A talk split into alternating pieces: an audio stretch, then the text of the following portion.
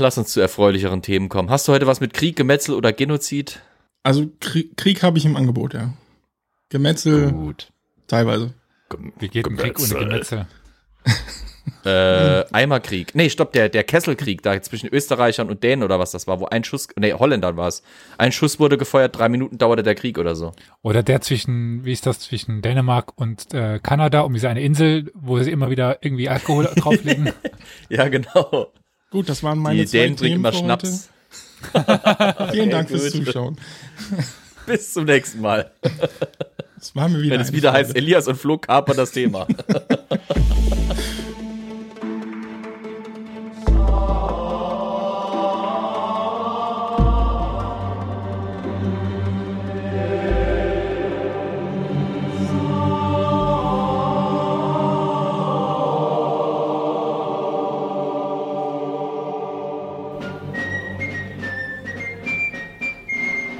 Aber dann würde ich einfach sagen, damit herzlich willkommen zu einer neuen Folge von Historia Universalis, dem Geschichtspodcast. Bevor ich mein Thema vorstelle, möchte ich natürlich meine legendären Mitpodcaster begrüßen. Leider in der XY-Chromosom-Variante. denn die Victoria ist leider nicht dabei. Da sind die beiden, die ihr schon seht, wenn ihr gerade bei Twitch seid oder euch das per YouTube reinzieht. Einmal der Elias Ho. und der Flo. Hast du gerade Ho gesagt? ja. Was ist das denn? Ein Drittel Weihnachtsmann oder jemand, der alle Zuschauer als Ho bezeichnet. Ho, ho, ho. Ja, das ist Hi. vielleicht schon in, in Weihnachtsstimmung jetzt hier bei den ganzen Lebkuchen und so, ne? ja, also ich Wie viele meine, Tage ist denn noch? ja, und wir haben noch ein paar Folgen vorproduziert, also wenn die Folge rauskommt, könnte schon Stimmt. sowas, also, Schon der Wusste ich Advent natürlich. oder so. ja, ja. Noch dreimal Podcast und dann ist schon Weihnachten oder was? So, den Flo hatte ich jetzt auch abgehakt und diese Stimme aus dem Nichts. oh, Das ist der gute Karol. Hi, Guten Abend, ja. Tag. Hi Olli. Hi Flo. Hi Elias. Hi, Hi. ZuhörerInnen. Aus dem Nichts sind wir übrigens alle, wenn man das in einem Podcast, in einem Audiopodcast hört. Stimmt, ja. Am Anfang war der Podcast und die Stimme des Karols schwebte über der Übertragung. Der Karol sprach, es werde eine Folge. Und der Olli lieferte. So wird's irgendwann mal geschrieben stehen. Ja. Ja, unbedingt. Warte, ich notiere. Oh Gott. Das artet jetzt schon Meine aus. zwei Apostel, ja. Darf ich ein apokalyptischer Reiter sein? Macht viel mehr Spaß. Ja, Mach, ich bin der. Steinbügelhalter. Also es war einmal ein Podcast. Und Carol sagte, es werde eine Folge. Und Olli lieferte. Oh Gott. Punkt. Und Flo wollte äh, lieber ein Reiter Apokalyptischer Reiter. Apokalypse sein. So, äh, ich habe mitgeschrieben. Das ist gut. Also, wollen wir dann heute so, also also jetzt zum Thema direkt kommen? Ja. Ja, Gut. Halte ich für einen guten Yes. Vorschlag. Dann Frage an die Historiker in die Runde, beziehungsweise Karol, du darfst natürlich auch antworten. Danke. Die Reconquista. Was für Auswirkungen hatte die im Mittelmeer? Was würde die Nobody sagen? expects the Spanish Inquisition. Nee, warte mal, das war was anderes. Wie viel Zeit hast du? Ich weiß nicht, wie lange Weißt Twitch du- geht. Man kann sich natürlich auch einfach machen. Man kann natürlich auch irgendwas recherchieren, den Historiker eine Frage stellen und sie dann sich einfach totlabern lassen. Verdammt. Genau. so kriegst du die Zeit gefüllt, ja. Reconquista im Mittelmeer, ja plötzlich im Westen jedenfalls äh, keine arabische Oberherrschaft mehr über die See. Und Gibraltar, wie schon uns das Boot gelehrt hat, das ist da irgendwie eine Jungfrau. Da können wir unseren K mit Vaseline einschmieren. Weil da Okay. sitzen plötzlich Spanier. Was? Was? Vaseline? ja. Gibraltar? Äh, ich, ich verstehe nicht. Das Boot. Was ist denn das? Das ist wie Königreich der Himmel. Ach so, das ist Das ist dieser mein komische König, das ist Film, mein der so Königreich dieser- der Himmel. Das ist mein Königreich der Himmel. Es sei verwiesen auf die Folge unsere Top und Flop Geschichtsfilme. Da wisst ihr dann zuzuordnen, wie, warum dieses Gespräch jetzt hier überhaupt zustande kam. Okay. Vaseline und das Boot. Hm, alles klar. Also ja, äh, ich würde noch sagen, halt der neue spanische Machtblock, der dann ähm, sich bildet und dazu führt, dass die äh, muslimisch-arabischen Staaten der anderen Seite von Nordafrika zu Piraten mehr wurden und ähm, die innere Schwäche und teilweise unter den Einfluss der Osmanen gerieten, aber auch eben die Abwanderung der äh, Muslime und auch der, der jüdischen mehr oder Minderheiten, je nachdem, mehr oder minder in Stopp, Spanien. Stopp, stopp. Bevor du noch eine halbe Stunde erzählst, brechen wir an dieser, in diesem äh, Part ab. Du wolltest es wissen, Olli? Also ja, was- stimmt, der Plan ist so halb aufgegangen. Und, und Flo hattest- überlegt gerade. Nee, aber er hatte das letzte Mal so auf barbaresken Staaten gegeiert und die barbaresken hat- Staaten hat- sind, auch wenn es ein bisschen später ist, durchaus eine direkte Konsequenz von der Reconquista, weil die Ja, Staaten in Nordafrika plötzlich so dermaßen aufgepasst. verarmen. Ja, natürlich Ja, ja. passe ich auf. Und wir wissen, oder ich weiß ja auch den Titel vom Pod, äh, von der äh, Twitch-Folge. Cheater. Ja, die weißt du auch. Du hast auch schon offen. Stimmt, du hast Twitch offen. Solltest du wissen. Oh, Ja, aber wer ist ein Amrum und wer ist Konst Konstantin war ein ganz netter Film. Sagen wir mal so, ich habe den Vorteil, ich weiß, was oder wer Konstantine ist. Konstantine, das ist doch die Schwester von Christian. Okay. Und ich weiß, was oder wer Amrun ist, dementsprechend. Lindner? Hab ich schon. schon. Klingt nach einem Gewürz. Äh, Carol, du hast doch ein paar Mal äh, gut. Der Gut. Unterbrecher. Ja, ihr hattet ja schon die barbaresken Staaten angesprochen und vor allem die muslimischen Piraten, die auch genannt wurden. Flo, Hm? Was? Korsaren. Dankeschön. Und wie noch? Elias? Piraten? Barbaresken? Barbaren? Sehr schön.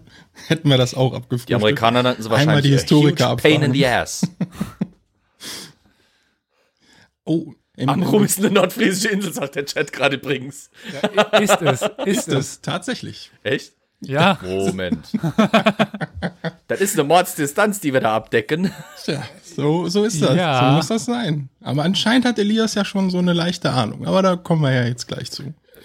Ja, wenn wir da wieder auf die Worte vom Flo gerade eben rekurrieren können, ähm, wir hatten ja schon so leichte Andeutungen beim, letzten Mal. Und da sagtest du ja auch schon so oh, langsam, langsam, langsam.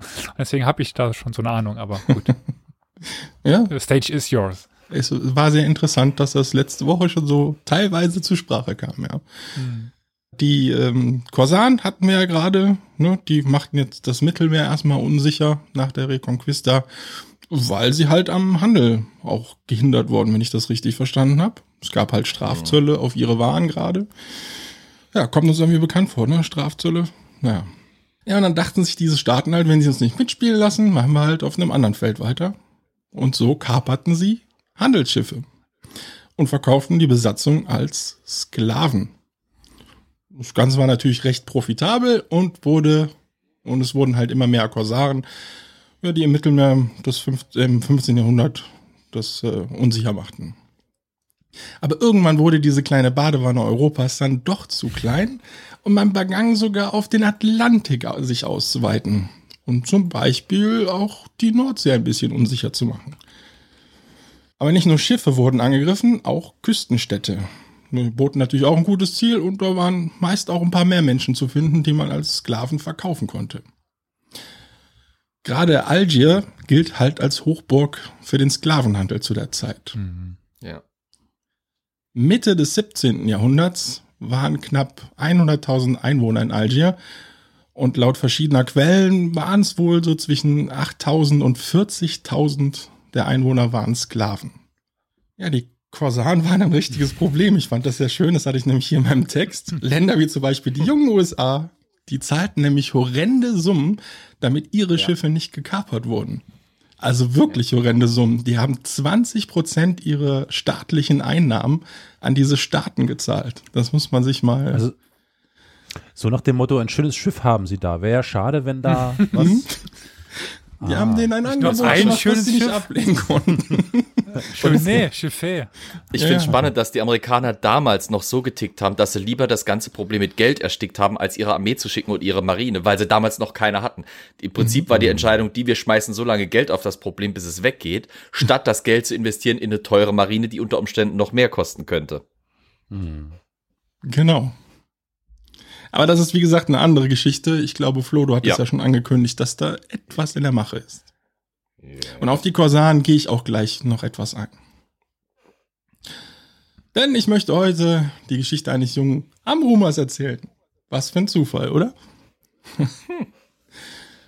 Der laut Legende auch heute noch auf der Insel umherspukt.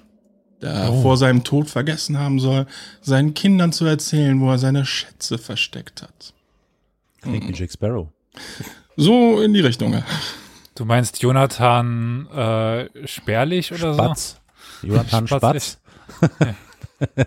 Jonathan Sperling, bitteschön. Aber Flo, wüsstest du denn Ja. jetzt mit dieser Info eventuell, um was es heute geht? Also, du willst über diesen Piraten von Amrum reden. Ich habe keine Ahnung, um wen es sich handelt. Ja, irgendwie muss ja noch die Barbaresken da rein. Ist Kein Pirat. Okay. Es wird mich wundern, äh, ist es vielleicht einer, der von denen versklavt wurde und dann eine abenteuerliche Reise nach Hause hatte? Ja, okay. Aber Und den ich- Namen. Ich kenne noch eine Story von jemandem, der eine Biografie hinterlassen hat. Ich weiß nicht, ob das der ist. Äh, bevor du mich nach dem Namen fragst, den habe ich vergessen. Aber ich habe irgendwo hinten links oben hinterm Hinterstübchen kratzt bei mir was. Aber Dann Geht sage nicht ich kurz und knapp, Haag Olufs ist der gute nee, Mann. der war safe nicht. Olufs. Der war safe nicht? Ja, ja, Okay. also den, ich, es war irgendein typisch deutscher Name und Haag Olufs ist nun mal, also nein. Nicht? Okay. Ist nicht typisch deutsch. Kaffee Haag und so. Hm, na gut. Ah. Hark. ne? also, Aber ich höre gerade aus von meiner äh, äh, der Seite da ein leises Ah. Hä? Woher mhm. kommt denn das Ah, Flo? Von Das willst du Wikipedia. aber nicht wissen. Ach so. Ich hab den Wikipedia Namen schnell. Okay. Ich habe den Namen schnell gegoogelt, sorry, aber das ist halt, wenn ich was nicht weiß, will ich sofort wissen, da bin ich ätzend, ich weiß, aber äh, egal. Ja, dieser wurde als zweiter Sohn von Olof Jensen, zumindest laut Kirchenbuch, am 17. Juli 1708 geboren. Äh, Laut eigener Aussage und auf seinem Grabstein steht 19. Juli. Aber gut, die zwei Tage macht's jetzt auch nicht fett. Wie muss ich mir jetzt Amrum zu seiner Zeit vorstellen? Also Amrum wurde ja schon gesagt, ist eine nordfriesische Insel und etwa 20 Quadratmeter groß und liegt südlich von Sylt und westlich von Föhr. Ja, und fast 50 Prozent der Insel sind Dünen und der Rest wohl eher eine karge Heidelandschaft. Also damals zumindest war dem so. Und im 18. Jahrhundert gab es eigentlich nur drei Dörfer auf der Insel. Norddorf mit knapp 50 Häusern, Süddorf mit Mitteldorf und Süddorf. 25 Häusern und wie hieß der dritte Ort? Nein, es ist Ja, nicht Mitteldorf. Mittel, Mitteldorf, es ist Nebel. Und das hatte roundabout 70 Häuser. Es heißt Nebel. Ja. Das hat gesagt. Es, war nie, es wurde nie Es heißt gesehen, doch heute noch Nebel. Wir wissen, es ist da.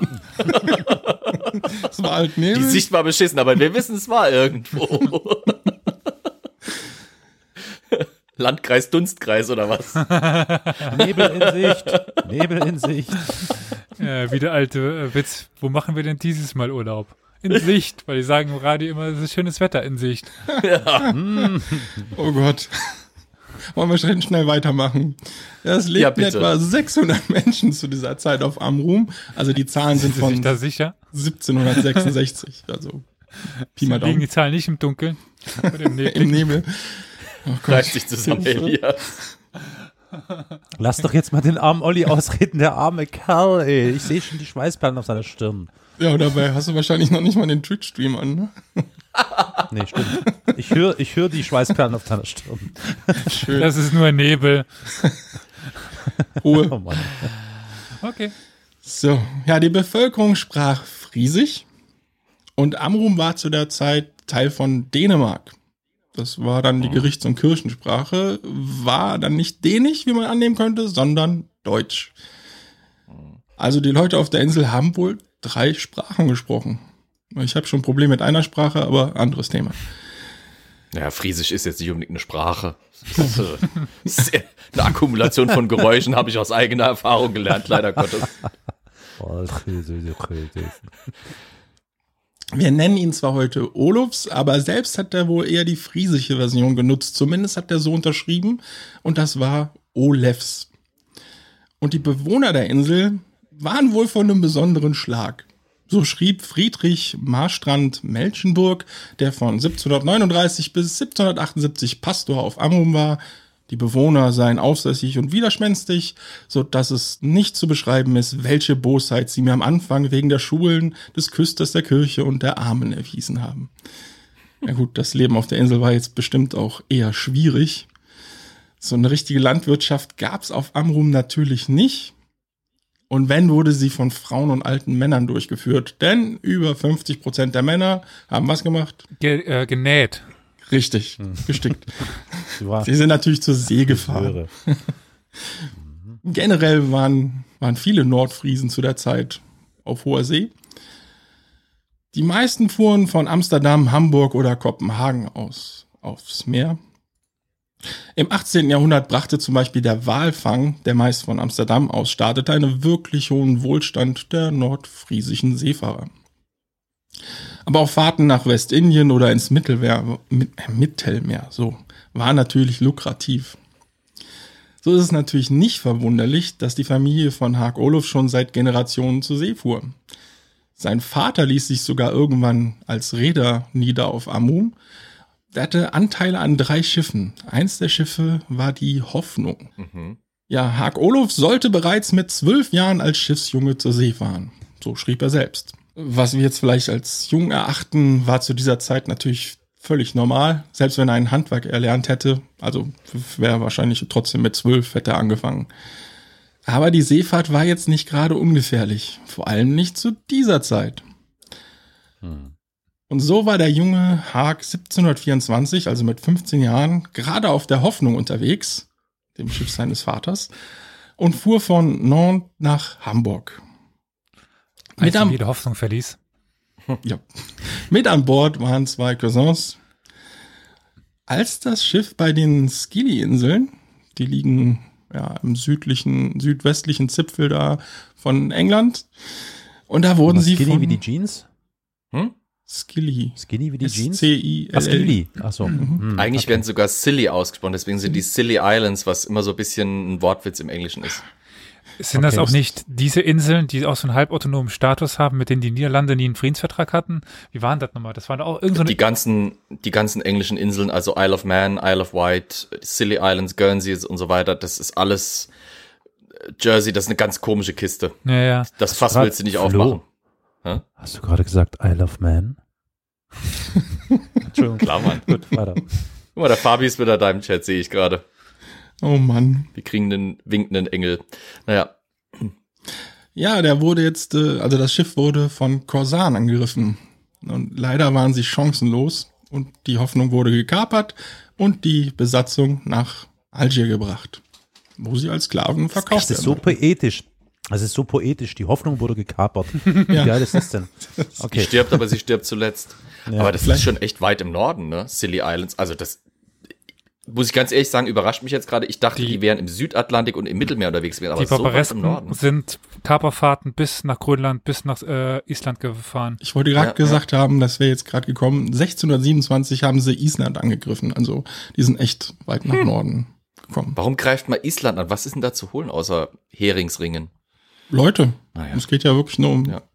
um Sklaven in dem Fall. Nur, nur mal als, als Maßstab für den Chat nochmal und für alle Zuhörerinnen und Zuhörer. Die Scilly Islands liegen im Prinzip in der Verlängerung von Wales, das heißt, äh, von Wales, von Cornwall, das heißt also wirklich direkt südwestlich von Großbritannien. Also äh, auf Höhe von fast schon Frankreich, das ist schon, das ist schon verdammt weit im Norden. Und auch direkt vor der Haustür von den Briten. Nur wo man meinen möchte, die könnten mit ihrer Marine da eigentlich für Ruhe sorgen, ne? Hm.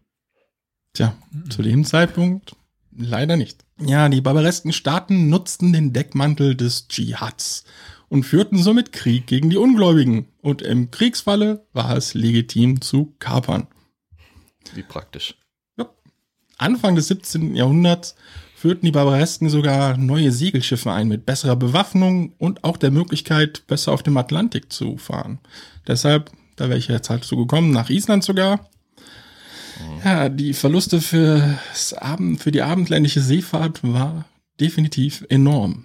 Als, ja, nur als Beispiel angebracht, zwischen 1617 und 1625, also in acht Jahren, verloren die Holländer 206 Schiffe. Wollen ja auch nicht gerade billig, Eine würde ich Menge. mal sagen. Von der Besatzung Nee. mal ganz zu schweigen darauf. Auch Hamburg, ja. Gehst du, ich weiß nicht, ob du den ansprichst, nur ich finde ganz interessant, weil er ein bisschen früher ist vor deiner Zeit, den Korsaren, der aufgrund seines Bartes einen Beinamen bekommen hat. Nein. Weil das ist immer für mich eines der bekanntesten Beispiele. Ali Ja. Schnorres.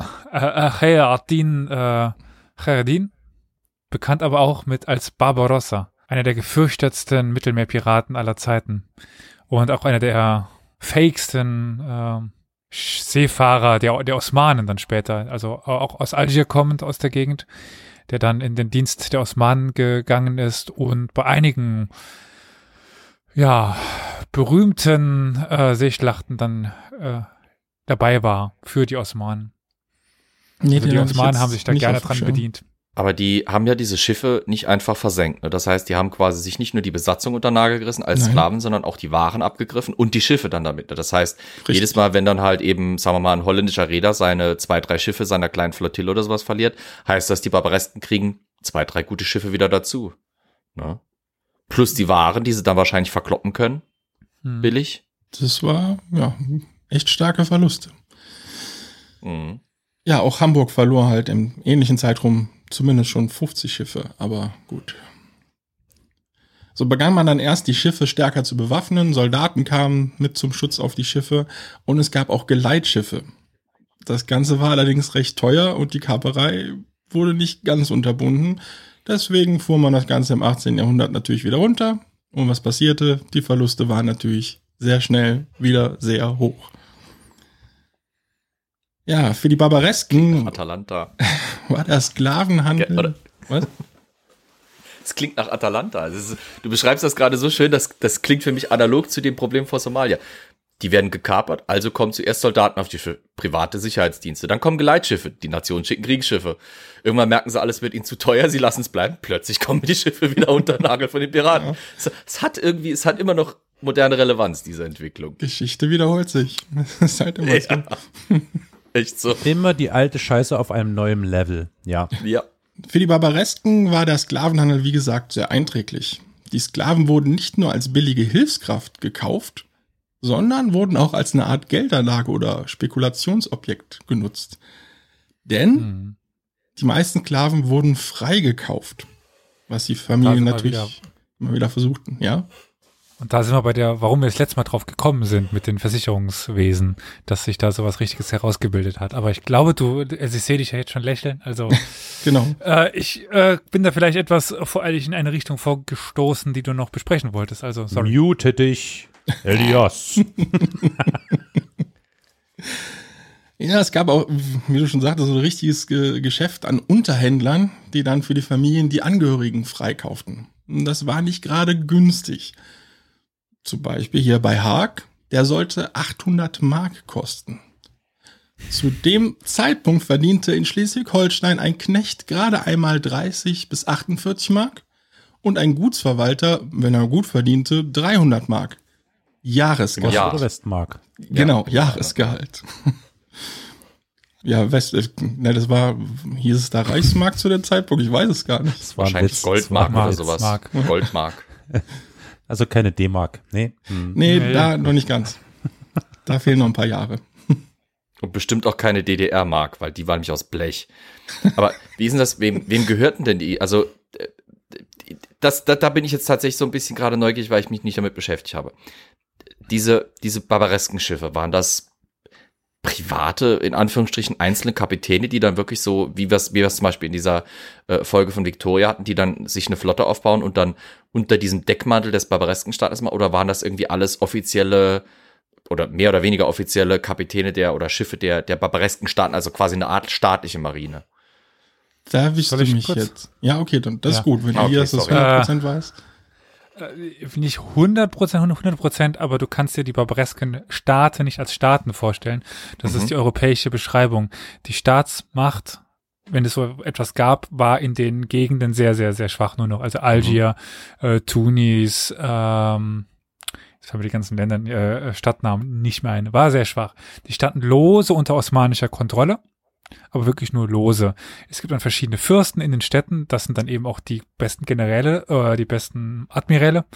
Zum Beispiel eben äh, der Barbarossa, von dem wir gerade eben sprachen, der war Bey von Tunis. Und äh, die sind dann dafür zuständig, eben diese Flotten aufzustellen. Und denen gehört im Grunde genommen dann der, dieser Sklave. Das heißt, ich bezahle quasi dem dortigen Fürsten das Geld und nicht Der jetzt dann- irgendwie dem Kapitän oder der Besatzung. Der dann aber natürlich wiederum das Geld an seine Untertanen verteilen muss, weil wenn der das nicht tut, dann sind die aber ganz schnell weg. Ach so. Weil dies, die Loyalität wird natürlich mit Geld gekauft. So im Grunde kann man, sich- kann man sich das vorstellen, obwohl, wobei jetzt natürlich es wieder wichtig ist, dass je nach Stadt es wieder anders ist.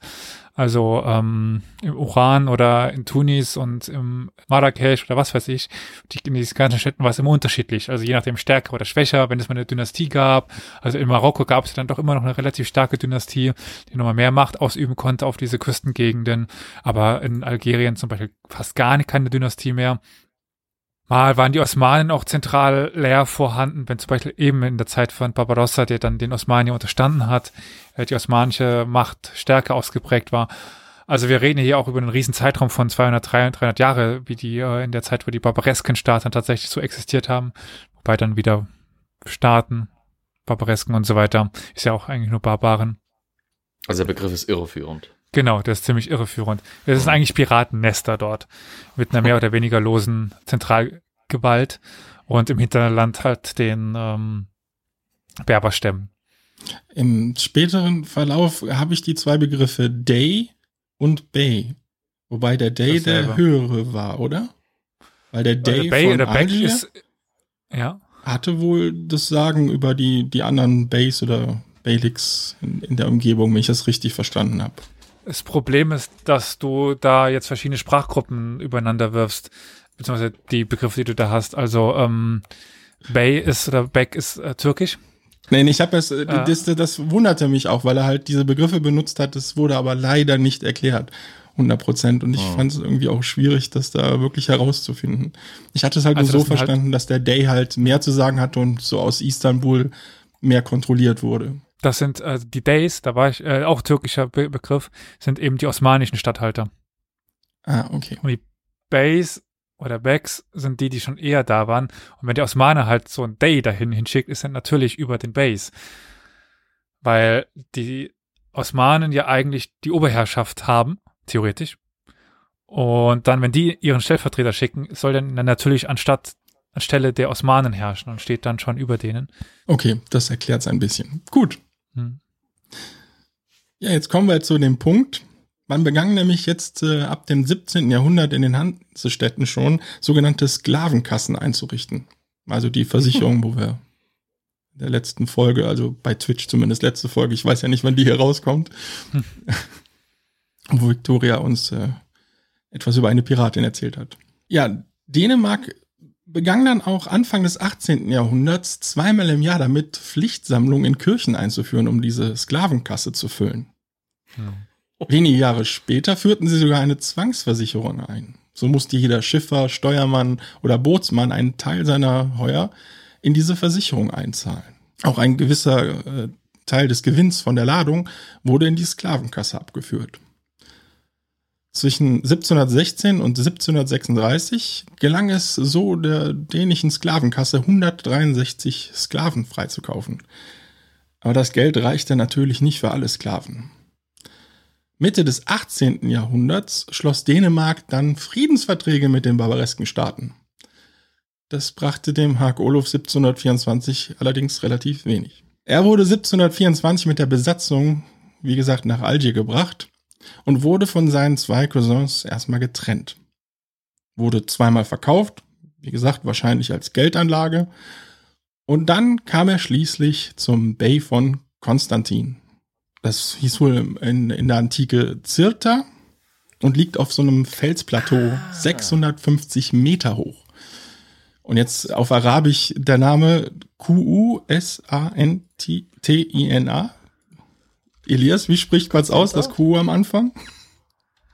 Äh, ko- normal, ich äh, schau gerade mal. nach. Chrysantina müsste es dann sein. So hieß es wohl auf Arabisch. Äh, Xantina, ja. Okay. Konstantina, ja. Das liegt im nördlichen Ostalgerien und ist seit 1534 in türkischer Hand gewesen. eine, wie ich finde, sehr schöne Stadt, zumindest von den Bildern, die ich jetzt gesehen habe. Schluchten mitten in der Stadt, die mit Brücken verbunden sind. Und wer jetzt den Twitch-Stream sieht, der sieht jetzt auch gerade Konstantine ah. mit diesen Brücken, die halt über diese Schluchten gebaut wurden. Ah, es sah wirklich sehr interessant aus, die Stadt. Ja. Oh ja. Niemand mit Höhenangst. Wow. Ja, das sollte man, glaube ich, nicht haben. Das macht Panorama. Diese ja, die Herrschaft. Brücke da in der Mitte, die du da hast. Ja, ich habe ein, eine schöne rausgesucht. Historia Universalis ist ein kostenloser Podcast. Allerdings kostet uns seine Vor- und Nachbereitung jede Woche viele Stunden. Wenn dir gefällt, was wir tun, dann freuen wir uns über eine Kaffeespende über co-fi.com slash Historia Universalis oder finanzielle Unterstützung in Form einer SEPA-Überweisung. Alle weiteren Informationen zu Spendenmöglichkeiten findest du in der Episodenbeschreibung. Ja, die Herrschaft Algiers bestand im Grunde aus drei Beyliks. Wie gesagt, die von einem Dey in Algier aus beherrscht wurden. Das war Mascara, später Oran, Titari und halt Konstantine. Und die Base dieser Beyliks konnten in ihrem Herrschaftsgebiet fast machen, was sie wollten, äh, wobei sie natürlich nicht autonom waren. Ne? Sie standen halt unter der Fuchtel vom Day. Und der schickte auch zweimal im Jahr Militär zu diesen Beyliks. Und mit Hilfe der Base in diesen Beyliks wurde eine Art Steuer eingetrieben, der Denusch. Woher sagt mir das, was Denusch? Der nuschelt, aber das ist was anderes. Nee, nee, aber war das, war der den, was war denn der Begriff für die, für die Steuer, die die, äh, das ist jetzt wahrscheinlich eher eine Frage für Elias, wie, wie nennt man die Steuer, mit der die, die Staaten auf dem Balkan die äh, Jungen für die Janitscharen abdrücken mussten? Ich meine, die Knabenlese ist eine Sache, aber war, war nicht auch der Begriff dafür ein Denusch? Die Janitscharen waren äh, auch mit dabei. Das könnte also tatsächlich passen. Mhm. Nee, es, es, gab, es gab quasi eine Pflicht für die, für die äh, Dörfer und Ortschaften äh, im, im Balkan, äh, eine gewisse Prozentzahl ihrer Leute abzugeben, für die Janitscharen oder für die Knabenlese ja. bereitzuhalten. Und ich dachte, das wäre der Denusch. Daher kam mir das irgendwie der Begriff so vor. Ja. So bekannt vor. Ähm, Knabenlese, deutscher Begriff. Türkisch Defschirme. Defschirme, ja, aber der, der, der Nusch, der, der Schirme ist mir auch klar, aber der Nusch, kann, äh, egal, ist, sei es drum. Sorry. Äh, hier wurde halt davon gehört. gesprochen, dass es halt eine Art Steuer gewesen sei. Also hier ging es mhm. wohl nicht um, um, um Menschen. Mhm. Ja, für den Bay von Konstantin war es meist auch gar nicht so einfach, diese Steuer einzutreiben. Denn rund um Konstantine konnte er noch Leute in, in Machtpositionen bringen, aber schon wenige Kilometer später war es schon echt schwierig. Denn dort herrschten Berberstämme, die ihn zwar anerkannten, äh, aber auch nicht gerne Steuern und oder Tribute halt zahlten. Elias hatte ja schon in Folge 19, also sehr früh, von den Berberstämmen im Mittelalter äh, gesprochen. Also da mal reinhören, wenn doch nicht geschehen. Dann weiß man auf jeden Fall, warum die äh, nicht so gern sich unterworfen haben oder weiß man, dass sie sich nicht so gern unterworfen haben. Und das ist große Tradition, dass Menschen, die sich nicht unterworfen haben, den Kopf kleiner zu machen. ja, daher brauchte der Bay halt auch das entsandte Militär. So konnte er seine Macht in seinem Beylik weiter ausdehnen und dafür sorgen, dass die Steuern auch gezahlt wurden. Ja, der Bay an den Haag verkauft wurde, war, oh je, man verzeihe mir, ich weiß nicht 100% wie es ausgesprochen wird, Kalyan Hassan Bey. Ähm, gut. Haag nannte ihn in seiner Biografie Assin. Ja, der Bey war aber auch ziemlich erfolgreich, denn unter ihm erlebte Konstantin eine richtige Blütezeit. Eine berühmte Moschee, Suk al-Ghazal, wurde gebaut, zum Beispiel. Ja, und als Haag zu ihm kam, war der gute Mann wahrscheinlich schon über 70 Jahre alt. Für die Zeit auch schon ein stattliches Alter, würde ich sagen. Aber warum kaufte er diesen jungen Mann und brachte ihn an seinen Hof? Oder ließ ihn kaufen, besser gesagt. Ja, die Base vertrauten den Berberstämmen natürlich nicht wirklich und so holten sie sich lieber Türken oder Renegate an ihren Hof. Und äh, ich wusste es nicht, was ein Renegat ist, um ehrlich zu sein. Das ist jemand, der seine, zum Beispiel seine religiöse Überzeugung wechselt. Und gerne holten sie natürlich junge Sklaven. Wie bitte? Im Englischen ist es ja ein Renegade, das ist halt so mhm. ein ja, draufgängerischer Rebell sozusagen fast schon. Aber in dem Zusammenhang kannte ich das halt nicht. Aber gut. Ja. Natürlich kennen wir die gute Serie aus den 90ern. Ja, so, in der Bedeutung kommt es mir jetzt auch das erste Mal unter, aber der, der Begriff Renegade äh, ist mir aus dem Englischen halt geläufig. Das ist so ein markiger, markiges Wort, das auch gerne als Codename oder sowas oder als Rufname benutzt wird. Aber cool, dass ich jetzt mal erfahre, was, woher das kommt. Ja, gerne holte man sich natürlich junge Sklaven, so 12 bis 18 Jahre alt. Das war das perfekte Alter natürlich, weil da waren die jungen Menschen noch formbar. Zudem wurde so der Bay eine Art Vaterfigur beziehungsweise Mentor für diese jungen Sklaven. Dann können wir noch auf eine Folge verweisen, die, die wir noch machen werden wollen. Zuku Zukunfts. ja, zukunftsverweise. Täten tun. Ja, wenn man die Folge irgendwann später mal nachhört und sich dann denkt, dass, also hoffentlich ist sie dann irgendwann draußen zu den Janitscharen, die jetzt auch schon häufig angesprochen worden sind, weil im Grunde genommen ist das die Knabenlese. Also eben sich noch formbare Jungen schnappen und die dann eben auf den Herrscher, bei den, der Schirm jetzt auf den ähm, Sultan, aber jetzt auf den Bey oder Day, wie auch immer, einzuschwören. Das ist auch das, was es bei den Mamluken schon gab. Also diese, ähm, ja, in jungen Jahren formbare Sklaven aufkaufen, ausbilden und auf den Sultan, den Herrscher, den, den was auch immer einschwören. Die waren loyal. ganz-. Ganz alte, ganz klassisch islamische Tradition. Flo, du guckst ein bisschen, als äh, würdest du dich gerade Ähm, etwas fragen. Es, äh, nee, es klingt so, es klingt so ein bisschen anders. Also äh, das, was Olli bis jetzt gesagt hat, klingt für mich so, als wäre das wirklich sowas wie eine Art eher ein persönlicher Dien- Diener als ein Janitschar. Also Janitscharen, klar, die entreißt sich ihrer Familie und putzt, äh, put, ja, ich fange schon an zu anglizieren, ähm, und, und steckst sie halt mit anderen Jugendlichen oder jungen Jungs eben in die Ausbildung, in die militärische Ausbildung zum Janitscharen. Dann kriegen die halt ihre Durchformung im Militär. Aber das klingt ja wirklich so, als hätte der Base persönlich unter seinen Schirm oder unter seinen Sagen wir mal so, in einem Sultanat ist das Primborium natürlich deutlich größer. Ich spreche jetzt von den grundsätzlichen Strukturen. Diese Base, die es dort gab, die waren ja keine großen Mhm. Herrscher. Die hatten einen kleinen Hofstaat. Dass die jetzt keine voll durch exerzierte Ausbildung dieser äh, Sklaven hatten, ist klar, aber es geht jetzt um dieses grundsätzliche Verständnis, wie man sich eine eigene Truppe formen kann. Das, Ja, das, das ist ja aber das, was ich meine. Es ist, ich, so wie es für mich den Eindruck gemacht hat, ist es halt keine Truppe, es ist kein Militär, sondern es geht da um persönliche Diener und eine, ich sag mal, so eine Art Blase Sicherheit, sicherer und zuverlässiger Arbeiter um einen herum, die einem halt Auch Janitscharen waren Schreiber, waren Diener, also die aus der Schirme gezogenen Jungs waren nicht alle Militärs. Die Okay, Intelligenten äh, sind alle an den Hof gegangen und wurden Schreiber, Diplomaten. dumm können ja zur Armee. Ja, war tatsächlich so. Also, und es gibt Zeiten am osmanischen Hof, wo neben dem äh, Sultan fast alles äh, Sklaven früher gewesen waren. Ja. Also, äh, Die Schlauen dürfen schreiben, die Dummen dürfen vor Wien schippen. Hurra. und die nicht ganz so, so dumm können dann die Anführer der Dummen werden. Immerhin.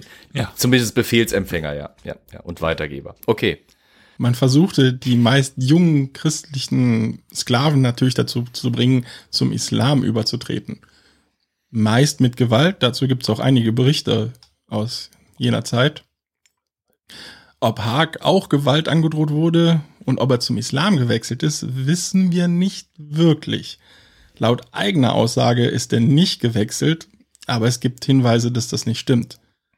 Haag erzählt zum Beispiel in seiner Biografie, dass er mit dem Bey nach Mekka gereist sei. Also gepilgert, besser gesagt. Mhm. Und Zugang zu Mekka stand nur Muslimen offen. Und gerade als Ungläubiger konnte man sogar getötet werden, wenn man erwischt wurde. Also Hm. die Wahrscheinlichkeit ist eher hoch, dass er doch zum Islam gewechselt ist. Zumindest oberflächlich. Es war natürlich aber auch ein Problem für diese jungen Leute. Denn sie hatten natürlich auf eine Rückkehr in ihre Heimat gehofft. Die wussten ja von diesen Sklavenkassen wahrscheinlich auch. Mhm. Wechselte man allerdings zum Islam, konnte man nicht mehr darauf hoffen, freigekauft zu werden. Also war klar, wenn ich wechsle, werde ich meine Heimat wohl nie wiedersehen. Allerdings war der Druck auch sehr hoch auf sie. Also die meisten scheinen wohl doch gewechselt zu sein in der Zeit. Aber manchmal war auch nicht wirklich Druck nötig. Denn in genau diesem Alter, 15, wir wissen es alle, jugendlich, ne, will seine eigene Identität finden. Vielleicht ist man auch aus dem Grund 72 gewechselt. Jungfrauen. Das ist dann der nächste Punkt. Also man hat ihnen natürlich auch Kontakt zu ihren Familien untersagt. Also die konnten gar nicht mehr in die Heimat schreiben zu dem Zeitpunkt oder jetzt auch die Cousins, die in Alger vielleicht noch waren, da durfte er gar keinen Kontakt mehr hin haben. War wahrscheinlich eh schwer, weil Postsystem und so weiter. Hm. War teilweise besser möglich, als man dachte. Also die internationalen Postverbindungen waren gar nicht so schlecht. Überraschend gut für die Zeit. Auch ja, aber? Haag, ich Ja. hatte es ja eben auch kurz erwähnt, wurde ja auch zweimal verkauft. Also die wussten Mhm. wahrscheinlich gar nicht, wo er sich zu dem Zeitpunkt aufhielt. Ja, aber er hätte schreiben können. Ja gut, aber das wurde zu dem hätte. Zeitpunkt wohl stark kontrolliert, dass er es halt nicht tat. Viele haben es natürlich trotzdem versucht, aber man weiß jetzt nichts davon, dass er seiner Familie geschrieben hat. Zumindest zu dem Zeitpunkt. Ja, aber manchmal versuchte man die jungen Leute auch ohne Gewalt zum Wechsel zu bereden. Zum Beispiel versprach man sozialen Aufstieg und Frauen. Klar. Hm. Wir wissen zum Beispiel, dass Haag geheiratet hat in Algerien. Oh. Also es ist auch gar nicht so abwegig, dass er so den Verlockungen vielleicht erlegen ist. Also er hat Sollte- Muslime geheiratet. Ich hab, sollte er gewechselt sein zum Islam, so wurde er neu eingekleidet, wahrscheinlich dann auch beschnitten und bekam einen neuen Namen. Autsch.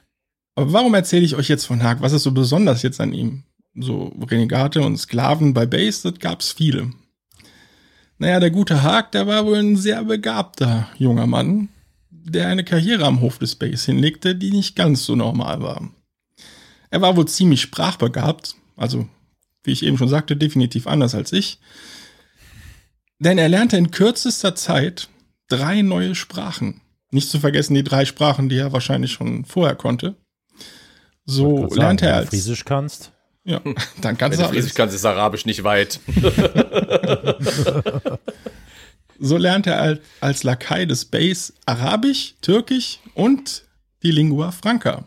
Die hattest du auch schon ein paar Mal angesprochen, Flo, glaube ich. Ich glaube sogar in der letzten Folge, Lingua oder? Franca? Mhm. Lingua Franca ist einfach nur ein Begriff für eine Amtssprache. Was waren die Lingua Franca in Algerien? Ich schätze mal Osmanisch oder Also Türkisch, oder? Okay, das habe ich jetzt gerade nicht auf dem Schirm, aber trotzdem mussten sie die ja können, weil es ja auch gerade eine Handelssprache im Mittelmeer war, wenn ich es richtig gelesen habe. Ach so, du, Zeitpunkt. äh, das war, glaube ich, war das nicht eine Folge von Elias, wo wir die, äh, diese, diese levantinische Spezialsprache da hatten? Du hattest auf jeden Fall es schon mal fallen lassen, ja. Das kann gut sein. Ich lass viel fallen. Ich bin tappig wieder wie sonst noch was. Naja. Ja, innerhalb Ich von nur, ja. Mich aber auch gerade, was du meinst. Hm? Was meinst du als dritte Sprache? Also Arabisch und Türkisch oder beziehungsweise, beziehungsweise das Ja, aber? Lingua Franca war ja auch eine eigene Sprache. Das war ja so ein Mix. Nee, aus Lingua Franca ist nur ein Fachbegriff. Lingua Franca ist, ist, die Lingua Franca von Rom zum Beispiel war Griechisch. Also Lingua das ist die Franca Sprache, ist die gesprochene Sprache, die, genau, ja. die, Also- die am meisten, also Englisch ist unsere Lingua Franca momentan, die, die alle Mhm. sprechen können. Okay, dann habe ich das missverstanden. Aber es stand Türkisch Moment. ist die Lingua Franca. Ich, ich Ja, wette, wenn ich das Lingua richtig Franca verstanden ja, habe, genau. war im Mittelmeer äh, Zeit, also in diesem Zeitraum war in, die Handelssprache in diesem war die Lingua Franca ein Mix aus Spanisch, Italienisch, Englisch, wenn Ja, ich das richtig ja, ja, verstanden habe. Das Ja, war wohl eine Ja, eigene Ich bin mir gerade nicht sicher, ob, ja, ja, ich im Handel. bin mir Ja. nicht sicher, ob du das bei einer Folge gesagt hast oder ob ich gerade einen Flashback zu einer, zu einer Folge von Professor Thorau hab, Hm. äh, der viel über Thorau. die Levante gemacht hat. Ja, ja. Ja, äh, das, das, wie du gerade gesagt hast, Olli, die Lingua Franca in dem Kontext war eine Handelssprache, die aus irgendwie ein bisschen von allem war Hm. und so ähnlich wie Englisch funktioniert hat. Also du, du krallst dir quasi die möglichst einfachsten Systeme aus den teilweise an eben Anrainersprachen und wie die Österreicher sagen würden, kochst ein Melange aus dem Ganzen. äh, also äh, mischst das irgendwie so wunderbar, äh, dass es halt möglichst einfach zu sprechen ist. Jeder kann ein bisschen was davon verstehen und jeder hat auch irgendwie Anleihen dran, so dass es leicht ist, da zu kommunizieren und notfalls mit Händen und Füßen. Also insofern, ich weiß aber nicht, ob die Lingua Franca einfach nur hieß oder ob das nicht irgendwie einen Nee, anderen nee, Begriff hat, aber Das, sei es drum. es dürfte, also Lingua Franca, wie wir schon, schon sagten, ist eigentlich der Begriff dafür, wie die am Ja. meistgesprochene Sprache, also die Lingua Franca im, woher kommt es ja auch, also vom Französischen in der Neuzeit, in der frühen Neuzeit eben und dann die quasi jeder sprach, also an jedem Hof sollte man Französisch sprechen. Genau. Äh, später wurde es dann eben Englisch mit den Amerikanern und ähm, je nachdem, Aber Lingua Anglica klingt nicht so gut. Ding, äh, und es hätte Deutsch, Deutsch, hätte werden potenziell können, eine werden können, genau, ja. wenn die äh, Wobei Amis sich entschieden Myth. hätten. Es ist ein Urban Myth, es war gar nicht so knapp, aber es heißt, wir weichen ab. Was heißt, es war nie so knapp? Also äh, es gab ja keine Abstimmung oder so. Also Eben. Hätten die Deutschen nicht zwei Weltkriege angefangen, dann hätte es die Chance gegeben, dass in den USA Deutsch so eine wichtige Rolle spielt. Aber Zyniker würden sagen, hätten die Deutschen zwei Weltkriege gewonnen, wäre es vielleicht anders gekommen. ich weiß nicht, ob man die Zyniker Okay. nennen sollte. Aber wir, wir biegen mal ganz schnell links ab. Ja, Genau, denn innerhalb von nur dreieinhalb Jahren stieg der gute Haag zu einer Art Schatzmeister auf. So hat er Aufsicht über den Transport der Steuergelder. Er organisierte Sollzahlungen und den Ankauf von Lasttieren, wenn der Bay mal wieder mit seinem Militär unterwegs war. Und das war auch kein schlechter Aufstieg, denn das bedeutete einen jährlichen Lohn von 1700 Stück vom Achten. Und jetzt müsst ihr mir wieder helfen, weil das habe ich nicht so wirklich gefunden, was das bedeutet. Pieces of Eight waren eine spanische Währung. Also diese, diese quasi spanisch geprägte Silbermünzen. Das war damals das häufigste, weil die Spanier hatten halt den Daumen auf Gold- und Silbertransport nach Europa. Deswegen war Spani spanisches Geld irgendwann, was? Mhm. Hatten sie, also Also, später ja, aber die müssten zuerst in die arabischen äh, Städte, weil wenn wir uns zurückerinnern an unsere Folge über Westafrika, das Gold kommt ja doch, also über die Handelskarawanen der Berber äh, nach Nordafrika und von dort aus geht's dann weiter nach Spanien. Ja, aber wo sind wir gerade zeitlich? Wir sind doch im 18. Jahrhundert. Ja, Und im 18. Jahrhundert ist das, ist das Piece of Eight, ist, das ist ja schon Popkultur geworden. Die Dann- spanische, die spanische Silber- und Goldmünzen waren im 18. Jahrhundert fast eine Universalwährung. Ich war bei Peso, Piaster und auch der Herleitung des Dollarzeichens. Ich war irgendwann so verwirrt, dass ich dachte, ich frage lieber mal euch. Aber schön, dass ihr euch auch gerade. Piaster ist, der Piaster ist, meine ich, äh, der Piaster ist ja was anderes. Du hast den, du hast den venezianischen Dukaten, der ist im Mittelmeer eine lange Zeit eine der großen Währungen. Konkurriert natürlich mit dem, äh, mit den französischen Währungen, die versuchen da auch reinzukommen, aber schaffen es nicht. So, dann hast du die, die spanische Währung. Die Problematik der Spanier ist, irgendwann kacken die halt wirtschaftlich völlig ab. Siehe die Armada-Folge, die überfluten den Markt mit ihrem billigen Silber und Gold und kriegen es irgendwie nicht gebacken, den Markt da richtig irgendwie zu lenken und, und Deswegen wird irgendwann im 18. Jahrhundert der, der spanische Silber- und Golddukat oder die spanische Silber- und Goldmünze die Währung schlechthin. So habe ich es jedenfalls auf dem Schirm. ja ich, ich habe mal nachgedacht gerade, ähm, Immer gute Idee. ja, ja, das sollten mehr Menschen machen. Es geht ja um die geprägte Münze und nicht um das Rohmaterial. Richtig. Die geprägte Münze ist normalerweise. Ich weiß, es ist teilweise nervig, wenn ich, wenn man auf Popkultur zurückgreifen muss, aber so oft, äh, gerade jetzt die letzten zwei Folgen, diese jetzt auch, ständig habe ich Flashbacks zu dem Universum von Pirates of the Caribbean, auch mit Barbarossa, Barbossa, beziehungsweise die Korsaren in, im dritten Film. Und diese Pieces of Eight sind, wie gesagt, schon fast schon eine mythische Sache geworden. Und das Piece of Eight ist typischerweise entweder eine goldene spanische Dublone oder halt eben die Silbermünzen. Äh. Erinnert euch an die Armada-Folge, wo ich erzählt habe, die ähm, Kisten von Silber, die der Drake sich gek- gekrallt hat. Wirklich Truhen voll mit Silbermünzen, die schon in Südamerika geprägt waren, weil sie es halt quasi schon äh, dort unten die, die regelrechte Industrie drauf äh, aufgebaut haben. Die knappen den Indianern das Silber und Gold ab, prägen es direkt in Münzen, transportieren das Zeug rüber nach Europa und verbreiten es da auf dem Markt und bringen damit ihre Wirtschaft zum Kollaps. Diese spanische Silber- und Goldwährung war das Nonplusultra damals noch. Jeder hat's genommen. Die, die Briten äh, äh, versuchen dann ihre Guineen dagegen zu etablieren. Die Franzosen haben natürlich den Sou beziehungsweise den Livre, den Goldlivre später. Die, wie gesagt, die Venezianer mit ihren Dukaten, aber die Venezianer sind ja im 18. Jahrhundert schon langsam, aber sicher auf dem absteigenden Ast. Langsam. Äh, ich versuche das gerade bisschen zu beschönigen, aber ähm, die die Venezianer wollten es nicht wahrhaben, aber sie waren echt am Arsch. Die spanische Währung, auch wenn der Staat selber wirtschaftlich mh, ziemlich am knappsten war, war weit verbreitet, groß, in großen Zahlen verfügbar und deswegen eine Universalwährung. Hat auch gutes Auch in den Material. arabesken Staaten. Ja, Ja. es ist einwandfreies Material. Das Zeug war unverschnitten. Fast. Also im Falle des Goldes auf jeden Fall unverschnitten, im Falle des Silbers, naja. Gut, hole ich euch mal wieder ran. Hört sich auf jeden Fall nach einer guten Ja. Summe an, würde ich sagen, oder? Yes, definitiv. Und er bekam nicht nur diesen. Lohn. Er bekam Land, Tiere, also Kamele, Schafe, Mhm. Bedienstete und eine neue Montur. Bestickt mit Gold und Silber. War bestimmt, äh, also war ein guter Aufstieg, würde ich sagen. Ja. Will ich auch für meinen neuen Job. Ja gut, ich meine, wenn der das Geld, Moment, jetzt schreibe ich mal was auf. wen lässt du dein Geld verwalten? Neue Wen Montur lässt du dein Gold verwalten, Olli? Ja, Wen lässt du dein Gold verwalten? Nur jemand, dem du vertraust. ja. Und wenn, wer hat normalerweise in jedem System die Macht? Der, der das Geld hat. Er hat jetzt vorhin der mit der Mafia, wer ist der wichtigste außer dem Boss? Der Konziliere. Das ist nämlich der, der das Geld macht, der die Rechnungsbücher im, im Kopf hat. den bezahlst du auch gut, damit er sich nicht. Oder die Kugel. Oh ja. Oh ja. Weil wenn bei dem was nicht stimmt, da, der kann dich sowas von in die Scheiße reiten. Dass der gute Haag sich das Ganze auch nicht ausgedacht hat, wissen wir zum Beispiel vom Leipziger Medizinprofessor Johann Ernst Hebenstreit.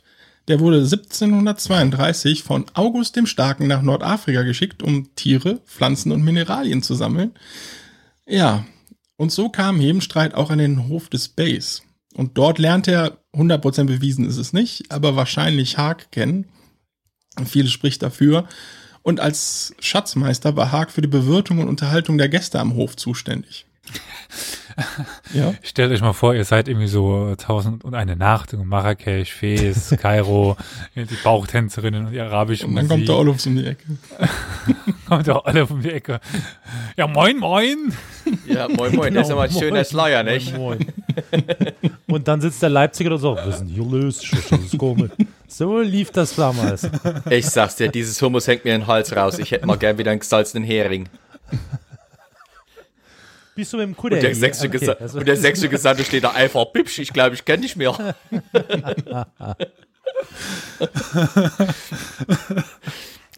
Die Welt ist klein. Ja. Da, aber ähm, ganz ehrlich, das muss man immer wieder feststellen bei unseren Folgen auch, ne? Wie klein die Das Welt treffen ist und wie wenige. alle, ja. Ja, Welt ist ein echt Dorf. So. August der Starke hatten wir auch ein paar Mal schon. Mhm. Das ist spannend, wie viel in so kurzer Zeit das alles zusammenhängt. Naja, gut, ich sag mal, das hat was mit Psychologie zu tun. Je öfter wir über irgendwelche Themen sprechen, umso mehr konzentriert man sich natürlich dann auch selbst irgendwie wahrscheinlich nicht mal wissentlich darauf oder gezielt. Aber Meinst sei es drum, ist egal, ist ja trotzdem schön. Oder was? Es ist einfach Geschichtsbubble. Irgendwie. Babbelismus. Ja. Das ist cool. Da trifft ein Sachse in Algerien einen Friesen. Ey, So fangen die meisten Witze an. Beide ja, es könnte. So fängt ein Witz an, aber es, so fängt auch eine spannende Geschichte einfach an, finde ich. Das, Ja, ist, das, ist schon ja. cool, das ist schon cool. Und da sagen die Leute immer, die Leute früher wären nicht mobil gewesen. Also ich weiß, okay, Haag war unfreiwillig mobil, aber trotzdem. Es treibt schon spannende Blüten. Mhm. Die Menschen waren immer, immer mobil, zu jeder Ja. Zeit. Ja. Naja, als Schatzmeister hat er wohl alle seine Tätigkeiten auch gut gemeistert. Denn nach kurzer Zeit bekam er dann auf einmal das Kommando von 500 Pferden.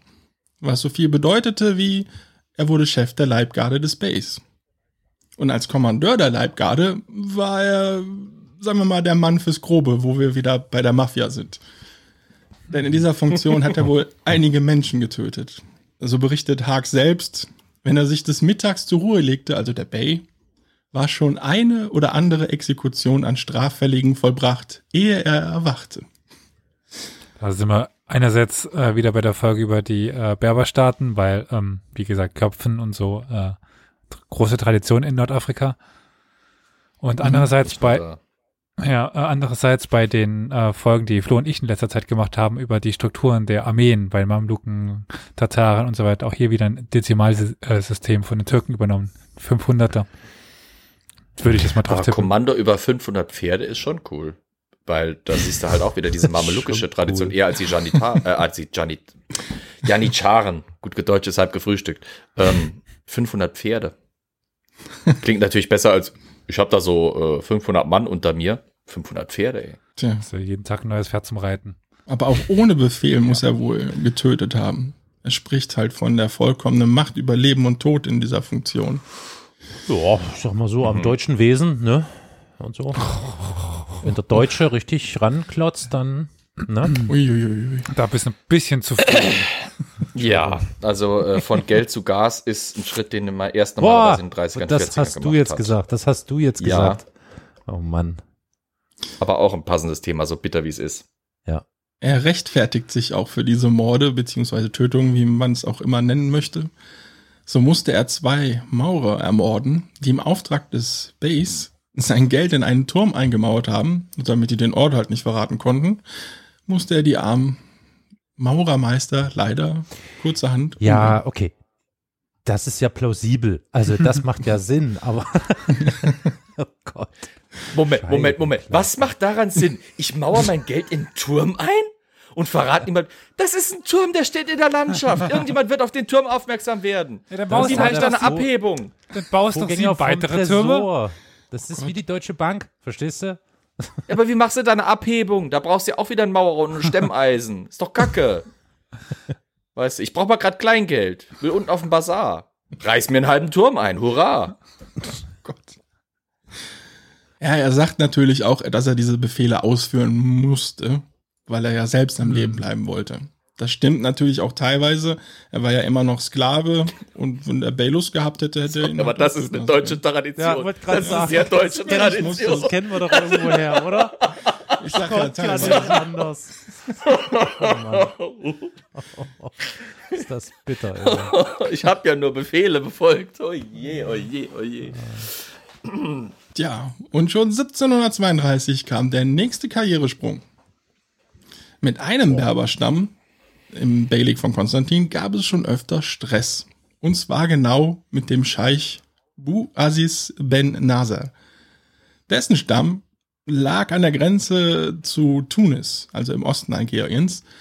Und so wechselte der Scheich auch gerne mal die Seiten, um halt seine Autonomie zu stärken und auch vielleicht neue Gebiete zu erobern. Ja, immer wieder gab es halt äh, Stress mit ihm. Und 1732 kam es zu einem weiteren Krieg, in dem Haag mit seinen 500 Reitern einen Erfolg einfahren konnte und trug damit wesentlich zum Sieg bei. Zur Belohnung wurde er Befehlshaber der gesamten Kavallerie. Also 500 Pferde. Zu wenig.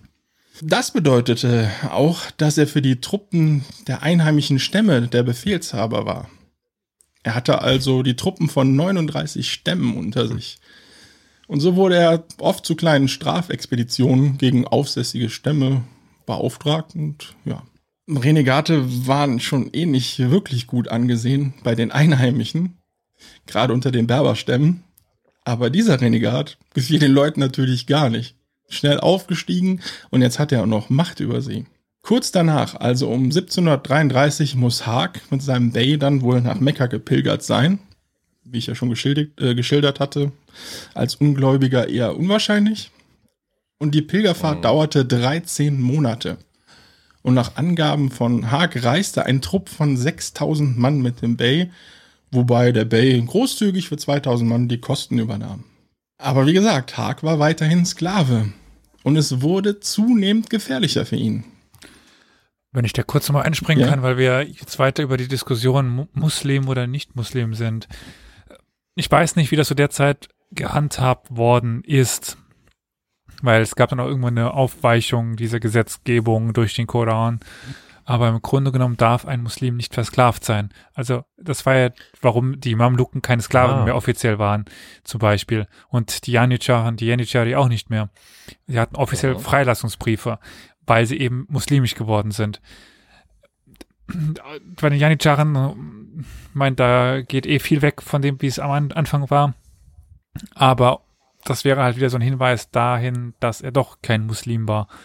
Weil Ohne er groß zu spoilern, diesen Freilassungsbrief kriegt er aber erst später. Ja, äh, Okay. also Könnte es dann doch tatsächlich sein, dass er vielleicht noch Christ Also das heißt, er hat tatsächlich, aber das ist schon spannend, dass der Bay sich dann quasi wirklich äh, so eine Vertrauensperson, sein Finanzverwalter, sein Leib, Kommandanten seiner Leibwache, Kommandeur seiner Reitertruppen als Christ quasi zulässt. Das schon. Also geklärt ist Mal es, wie gesagt, den- nicht. Ob es, Guck Ja, mal, jetzt in- denk bei dran, Elias, Paschas- ich bin immer, ich bin immer, was die arabische Welt in der Draußensicht dran, das weißt du ja, deswegen Hm. bin ich ja bei deinen Folgen immer dabei, damit ich mal was lerne. Kommt selten nur vor. Aber äh, nee, dass, dass ich was lerne, nicht, dass du mir was beibringst, aber dass ich was lerne. weißt jetzt, Aber wo Renegat ich find das schon herkommt? spannend.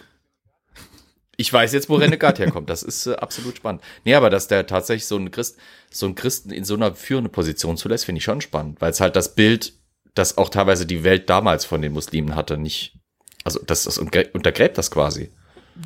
theoretisch ist der Islam sehr aufgeschlossen und sehr tolerant gegenüber Andersgläubigen, solange sie den drei Buchreligionen angehören und die, äh, sagen wir mal, drei Buchreligionen und noch zwei, drei anderen Religionen. Äh, Solange kein Mensch anfängt, die Auslegung dieses, dieser Schriften zu beginnen. Das ist meistens das, wo es anfängt. naja, sagen wir mal so, solange kein Mensch darüber anfängt, darüber nachzudenken, ob jetzt der Kalif äh, der Nachfolger von Mhm. Mohammed sein muss oder ob das ein Gewählter sein sollte. Das ist schlimm.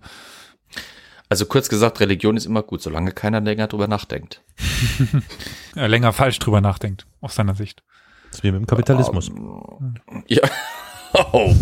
Oh. Mein lieber Mann, diese Folge artet echt aus. Ivo, Ivo. Gut, dann ziehe ich euch mal wieder ran. Ja, bitte. Denn Was ich aber warum? vielleicht noch ganz kurz sagen kann, Ja. weil Nein. Äh, ich finde es ganz interessant. Ihr, wie viele Leute sagtest du nochmal, sind da dabei? 5000? 6000 waren bei der, nein, 6000 waren bei der Pilgerfahrt. Ich habe einfach mal verdoppelt. Sicherheitshalber. 6000 und 2000 waren bezahlt. Die restlichen 4000 dürfen gucken, wo sie bleiben. Ja, aber ich, die Pflicht von jedem Muslim ist es einmal in seinem Leben die, die ähm, Hajj zu machen, um Mhm. nach Mekka und Medina zu, zu pilgern. Dementsprechend war das, oder ist das ja bis, bis heute gang und gäbe, dass Muslime das machen. Und das ist jetzt nicht, diese 6000 sind nicht alles das Gefolge des Bays. Das wäre viel zu viel für ein Ge- Gefolge so eines kleinen Lokaladligen. Mhm. Das sind halt Leute aus dem Umfeld dieser Stadt, die jetzt gemeinsam sich zusammenschließen, um eine Sicherheit, eine Pilgergemeinschaft äh, darzustellen und dann dorthin zu reisen. Und von denen, Also gehst davon aus, dass 6000 Leute zwar losgezogen sind, aber 2000 waren maximal sein tatsächliches Gefolge, weil die hat er auch bezahlt, oder wie? ähm, es kann auch sein, dass das nicht oder sein Gefolge noch weniger war, weil es ist eine Art, eine edle Tat. Ähm, als Muslim, Ah. also als Muslim musst du ja spenden an die Armen, Ja. damit die zum Beispiel die, Säulen, ja. ähm, genau, die fünf Säulen des, äh, des Islams, damit die ihre Pilgerfahrt machen können, ihre, ihre, Hajj. Dementsprechend kann es sogar sein, dass es noch weniger waren. Was war denn so der durchschnittliche Hofstadt von einem Bay? Boah, Das kommt wirklich ganz darauf an, wo, wo du Watch. da bist. Was? Watch. Watch? B. Watch. Also, der durchschnittliche Hofstadt eines Bay war Pamela Anderson. Hurra. War wohl, hat einen guten Vorbau. Ähm, Also der Hofstaat oder, na gut. So, Ausschluss, zuhören. Ja, bitte. Ey, das ist wirklich wie in der letzten Reihe hinten früher, weißt du? Ja, In der Schule. Genauso. Okay. Elias Flo, ruhig jetzt. Schön. Einmal Lehrer Streber spielen. sitzen immer vorne. Flo, sollen wir die beiden muten? Nein. Mach das. Ich kann dir das Dokument rüberschicken, dann kannst du weitermachen. Nee, jetzt lass Olli machen. Das ist eine spannende Sache. Ich will da mehr hören. Absolut. Ja, warum war es jetzt natürlich gefährlich für ihn? Also wenn er wirklich noch Sklave war. Der Bay hatte, wie gesagt, schon ein gewisses Alter. Und inzwischen war er auch schon ein paar Jährchen bei ihm. Haag selbst behauptet, er wäre 95 Jahre alt gewesen. Aber es ist wohl eher anzunehmen, dass er Der vielleicht Bay. über 80 war. Genau. Das Problem war natürlich, wenn der Bay sterben sollte, der Nachfolger allein des Geldes wegen mochte das alte Gefolge nicht mu- musste das dann irgendwie quitt werden, was auch bedeuten konnte, dass du getötet wurdest. Also war ihm klar, irgendwann muss ich hier irgendwie flüchten. Und so schmiedete der Haag auch einen Fluchtplan. Und alles war schon vorbereitet. Er hatte seinem Schwager Geld gegeben, damit er auch noch Geld hatte für die Flucht. Aber es kam alles ganz anders. Denn es kam auf einmal zum Krieg gegen den Bey von Tunis. Und die Truppen des Beys von Konstantin und der Scheich Bu Aziz, ja, der kämpfte jetzt zusammen mit dem Bey, die waren leider vom Nachschub abgeschnitten. Und so plante der Bey, einen Spion ins Lager vom Bey von Tunis zu schicken. Der Scheich, Also schickst du Oh, ganz oh, oh. unauffällig den Friesen darüber. Ja, genau. ist- äh, der gute Scheich Bu Aziz schlug natürlich den Haag vor. Denn der hatte natürlich noch eine Rechnung mit dem auf dem, ne, mal geht, lass den mal spionieren, wenn es schief geht. Ja, Passt das. moin, moin. Ne? Genau. Genau, das tat nämlich jetzt der Haag auch. Der ging einfach ins andere Lager, sagte Moin Moin, ich bin Überlauf, äh, Überläufer. Die glaubten ihm und so konnte Lass mich hier rein. Ich lege noch einen Pfund Aale dazu. Ist alles kein Problem ich hier. muss verrückt sein. ja, genau. Und noch ein Hering drauf, ist alles kein Problem. Und Schillerlocken lege auch noch dazu. Menschens, Kinders, hier greift ihr mal zu. Klasse. Ja, der Bay von Tunis vertraute ihm, wie gesagt, und er konnte in aller Ruhe halt alles ausspionieren. Und des Nachts machte er sich dann einfach wieder zurück zu seinem Bay. Ja, mit diesen Informationen begann dann die Schlacht. Und im Schlachtgetümmel verliert der Bay leider sein Pferd. Und der Haag, wie Der er von ist, Konstantine. hm? genau, der Bay von Der von- Konstantin, ja. verlor sein Pferd und Haag, wie er natürlich ist, überlässt ihm sein Pferd. Der Bay steigt auf, reitet davon, obwohl Haag gerade noch versuchte, hinten aufzusteigen, aber das schaffte er leider nicht. Und so zurückgelassen hatte er jetzt leider ein Problem. Denn marodierende Truppen vom Bay von Tunis waren gerade unterwegs. Na, kurzerhand versteckte er sich unter den Leichen auf dem Schlachtfeld und ein marodierender Soldat, der auf der Suche nach ein paar schönen Klamotten war, sah jetzt Haag mit seinem silbergold bestickten Klamotten und stieg vom Pferd. Haag stellte sich weiterhin tot, griff aber schon mal vorsichtig zu seinem Messer, was er da als guter Türke da an der Brust wohl hatte, wenn ich das richtig verstanden hat, hab. Mhm. Ja, und als der Soldat nah genug ist, packte er das Messer dann halt in den Körper von dem Soldaten. Tja, und nutzte dann sein Pferd zur Flucht. Ja, Gerade noch äh, wegen auf der Brust greifen sagen. Wegen Ja. der Positionierung dieser äh, türkischen Dolche. gerne. Also der türkische Dolch war häufig an so einem äh, Schulter, Unterarm ver verlaufenden Band be befestigt, wo der dann quasi so halb in, in dem Kaftan drin steckte. Und man konnte den, also im Twitch-Stream sieht man gerade, wo ich mir so quasi auf Brust oder Brustbeinhöhe so äh, hinfasse. Obszön. äh, konnte man den dann rausziehen und dann äh, zustechen. Also eben nicht am Gürtel unten, sondern eben aus dem Kaftan auf äh, Brusthöhe herausziehen. Erotica Das hat schon ein Universalis. Filmplot, oder? ja. Aber, aber äh, ist schon diese, diese typische Szene aus Filmen halt, der stellt sich tot, bis er nahe genug dran ist. Und dann, ah, das- Genau, das- es ist, es ist hätte äh, Motiv Hollywood, ne? glaube ich, alles bisher nicht besser schreiben können. Aber das hatten wir auch Nee, schon nee, es ist. häufiger. Warum gibt es noch keinen Film darüber? Doch, Kommt Winnetou. noch. Ja, nee, ohne Silbersee Scheiß. oder Ne? Die ganze Zeit erinnert mich der, der Haag an, an Sam Hawkins. Was? Wenn ich Ja. mich nicht irre. Ja, so, so also weißt du, also so, so der komplette, komplette Außenseiter in, in so einer Gruppe, die komplett anders aussehen und also, ja. Ich bin ja da eher bei Karaben Nemsi, aber Sam Hawkins? Hachi Halef Oma? Nee, Hachi Halef Oma, Ben Hachi Halef. Okay, Leute, jetzt, sorry, lass, lass, lassen wir das jetzt. Vielleicht bitte. sollten wir einen guten Übersetzer dazu holen. Also der reitet jetzt auf dem Pferd von dem erstochenen Gegner weg. Der reitet jetzt davon. Und auch kurze Zeit später, es ist der 4. September 1735, wird das tunesische Lager eingenommen. Es dauert allerdings laut Haag Olufs Grabstein noch bis zum 31. Oktober, bis er freigelassen wird. Denn der Bey stand nicht so ganz zu seinem Wort. Und erst der Schatzmeister vom Day von Algier musste sich für Haag einsetzen. Und erst dann gab der Bey ihn dann doch frei. Und tränenreich schildert Haag die Verabschiedung. Immerhin war der Bey ein Mentor oder sogar ein Vater für ihn. Zitat, Affendi, ich danke für das Brot und den Sold, so ich nun in zwölf Jahren von Ihren Händen empfangen. Ich erbitte mir Ihren Segen und die Vergebung derer Dinge, worin ich mich versehen haben möge.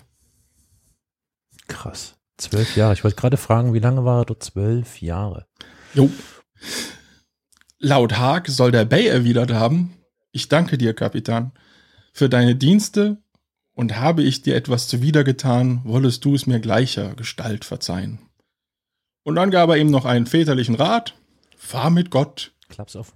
nimm dich in Acht vor, für starkes Getränke, für Weibesvolk und für die Juden in Algier, dass sie dir nicht dein Geld ablauren.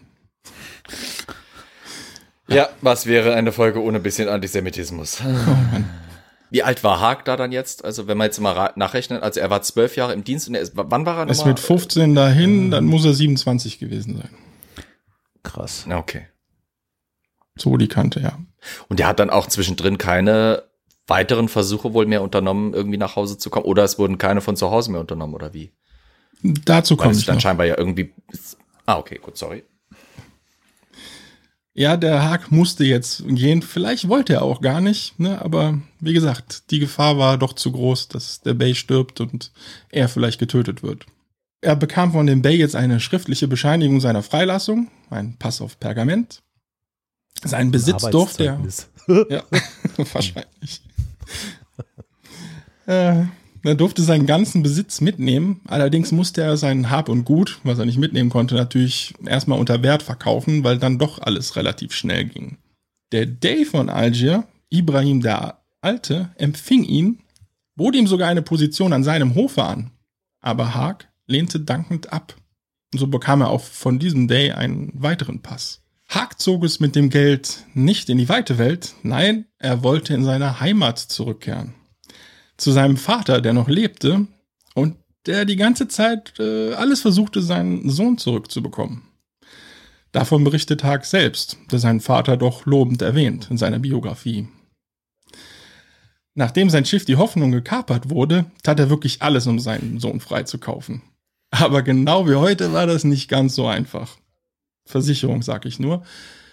Denn die dänische Sklavenkasse sagte, hm, das Schiff fuhr auf unter hamburgischer Flagge, wir zahlen nicht. Die Hamburger sagten natürlich, ach, vergiss es, das waren denen die Besatzung, wir zahlen nicht. Ja, wer jetzt denkt, das ist ein Einzelfall, nein, ist es leider nicht. Die Kassen versuchten natürlich, wie heute, die Versicherung, alles, um nicht zahlen zu müssen. Wir sind der ja typische Spruch von Beamten, wir sind nicht zuständig. Genau. Da, sind wir nicht zuständig. Da wir, das ist. Das fällt, nicht. das fällt nicht in meinen Bereich, sorry. Nee, also da müssen sie, da müssen sie zu der anderen Kasse da gehen. Gehen Sie mal nach Hamburg, gehen Sie mal zum Hauptamt. Ja, die haben bestimmt Infos. Aber Olof Jensen konnte natürlich alleine die Summe nicht wirklich aufbringen. Immerhin hat er auch das Schiff die Hoffnung verloren, damit die Ware, auch weitere Einnahmen gingen ihm natürlich verloren. Er versuchte trotzdem überall Geld herzubesorgen. Er schrieb sogar dem dänischen König, der ihm aber leider auch nicht half. Über die Jahre sammelte Olofs aber immer mehr Geld zusammen. Und am 4. Mai 1734 lieh er sich die restliche Summe, die ihm noch fehlte, von Tour Wögens, also 200 Mark hat er sich von dem nochmal geliehen. Jetzt hatte er endlich das Geld zusammen und er beauftragte die Freilassung seines Sohnes und freute sich, seinen Sohn endlich in seine Arme nehmen zu können. Doch leider gab es ein Problem. Denn der Mann, der ausgelöst wurde, hieß zwar Hack Olufs, war aber ein Soldat aus Bremen. Das ist nicht wahr, oder? Ja, so, Alter, so das ist so beamtenmäßig. ja, dumm gelaufen. So stand der Vater leider hoch verschuldet mit der, und hatte die falsche Person freigekauft. Hat jetzt natürlich kein Geld ich mehr. Ich adoptiere dich, Junge. Ich adoptiere dich. Ich stelle mir das gerade vor, weißt du, der, der, der steht da am Dock und wartet drauf, dass sein Sohn von Bord kommt. Oh, und dann kommt da irgendwie so ein verwahrloster Bremer vorbei und sagt, ja moin, ne? Danke, dass du mich ausgelöst hast, ne? Oh, danke. danke. Und nu, was machen wir nu mit der Sache, ne? Hm. Das ist wahrscheinlich auch nicht viel. Das erstmal Fischbrötchen essen.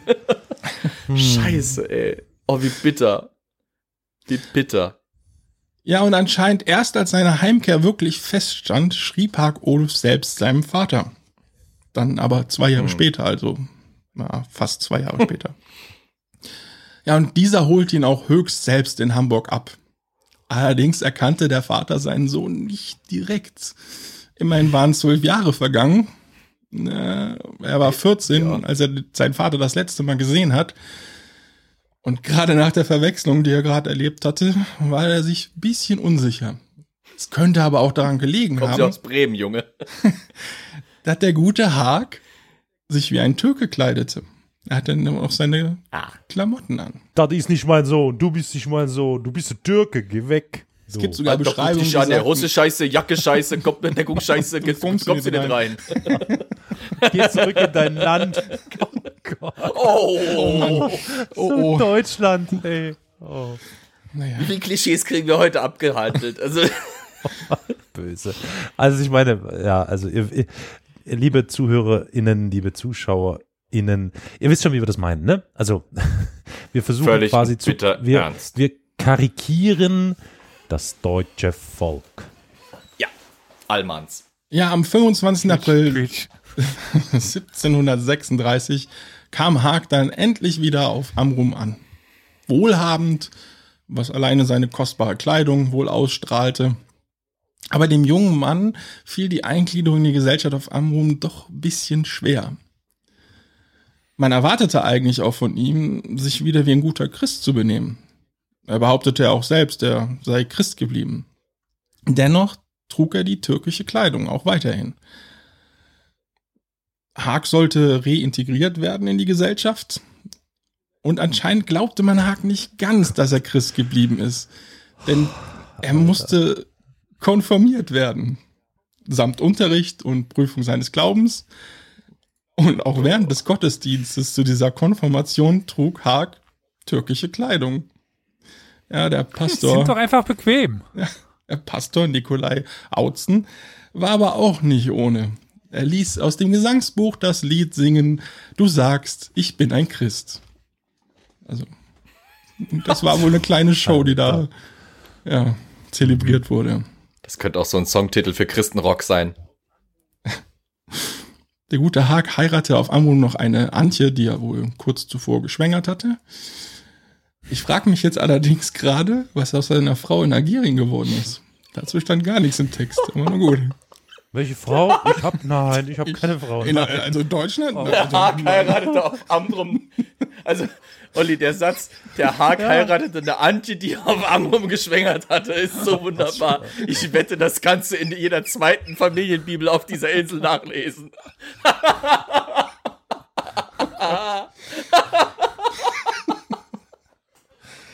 beim nächsten Mal bitte ohne Alkohol. Also-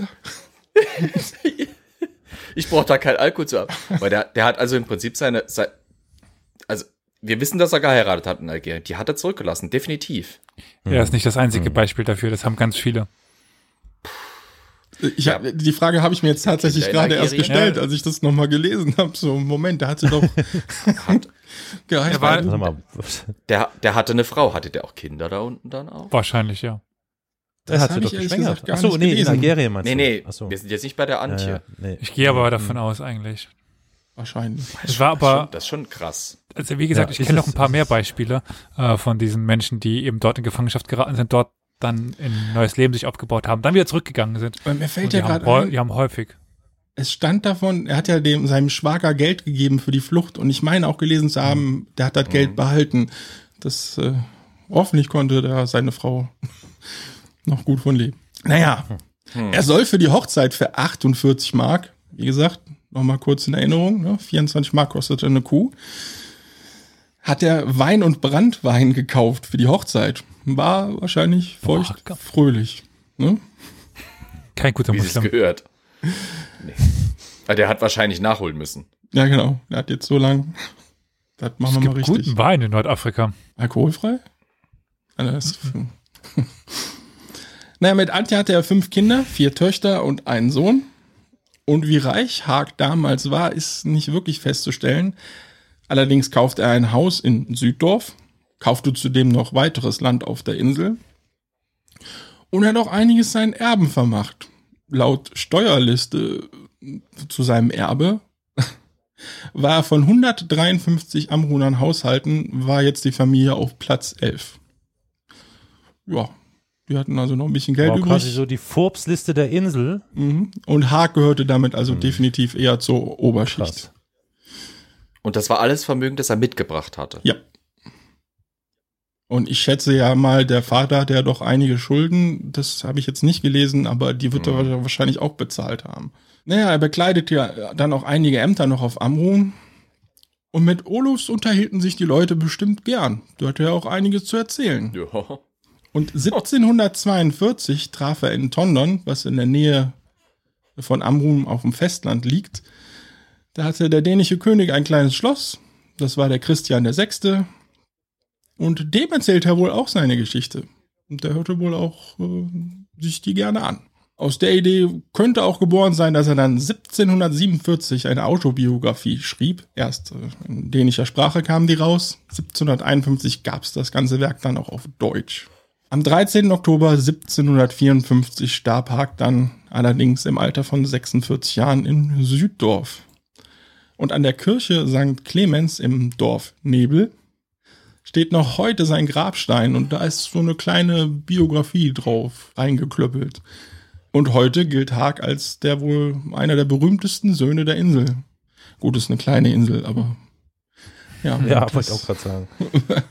war meine kleine ja Geschichte zu zu Haag Olufs. beigetragen. Entschuldigung, das letzte habe ich nicht gehört. Äh, Ich habe gesagt, vielleicht haben wir jetzt zu seiner Berühmtheit beigetragen. Ich hatte auch noch nichts von ihm gehört, aber ich finde es unheimlich spannend, was das für eine Karriere und für ein Leben ist. Ist ja schon der, der Prototyp der Abenteuergeschichte fast schon, ne? Ja. Ja. Was da für, für Geschichten mit drin waren, dass der Vater da einfach mal so einen Bremer rauskauft und ja, als ich das gelesen hatte, da habe ich nur gedacht, okay, das hört sich spannend an und ja. Ich meine, was, was finde ich jetzt persönlich als Opernliebhaber und so weiter spannend, diese, diese Geschichte von diesem Hag Olofsen passt, oder Olofs passt genau in den Zeitgeschmack. Deswegen wundert es mich nicht, dass der mit Christian dem Sechsten dann angebandelt hat, weil man findet ganz viele Opern, äh, sei das äh, bei, schon bei Jean-Philippe Rameau im, im 17. Jahrhundert am, vom französischen Hof, diese äh, Les Indes Galantes, also die äh, Ruhmrei oder die äh, galanten Indianer und so weiter, wo du dann halt so Storys findest von irgendwelchen algerischen Bays, die dann halt eben christliche Sklaven haben, die dann um ihre Freiheit bangen. Auch äh, Giac äh, Giacomo Rossini hat da eine Oper, die äh, L'Italiana in Algerie gemacht. Das ist so ein wunderbares, auch wirklich in die damalige Popkultur ist jetzt wirklich, ich weiß, ich benutze den Begriff sehr weitläufig, aber das ist in die damalige Kultur damit eingeflossen. Diese, Barbares diese barbaresken Staaten und diese Schicksale von entführten Christen und Christinnen äh, in Nordafrika waren damals so alltäglich, als dass die wirklich in Musik, Kunst, überall irgendwie Reflexion gefunden haben. Damals zwar schon noch auch ihre Besonderheit hatten, aber doch irgendwie so ein gewissermaßen zum Alltag fast schon gehörten. Und spannend da jetzt mal so ein Schicksal aus, der, aus diesem, dieser Riege der Opfer dieser langen Zeit der barbaresken Staaten zu, zu, zu hören. Dann auch noch einen, der so schillernd war in dem Sinne. Ne? Ja. Mein lieber Mann. Hätte man das einem Nordfriesen zugetraut, ha? Tja. So sind sie.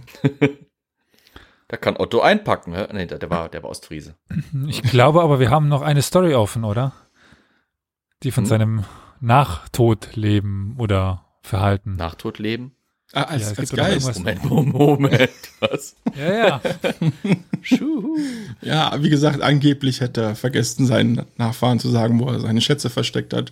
Was jetzt allerdings Ah. mit den Steuergeldern Ah. und dem Erbe jetzt äh, irgendwie leicht widerlegt ist. Aber Ja, wenn er, wenn er seinem Bay gefolgt ist, hat er ja, muss man nur einfach jeden Turm einreißen, der auf der Insel steht, weil irgendwo ist es vielleicht eingemauert. Moment. Alter, echt.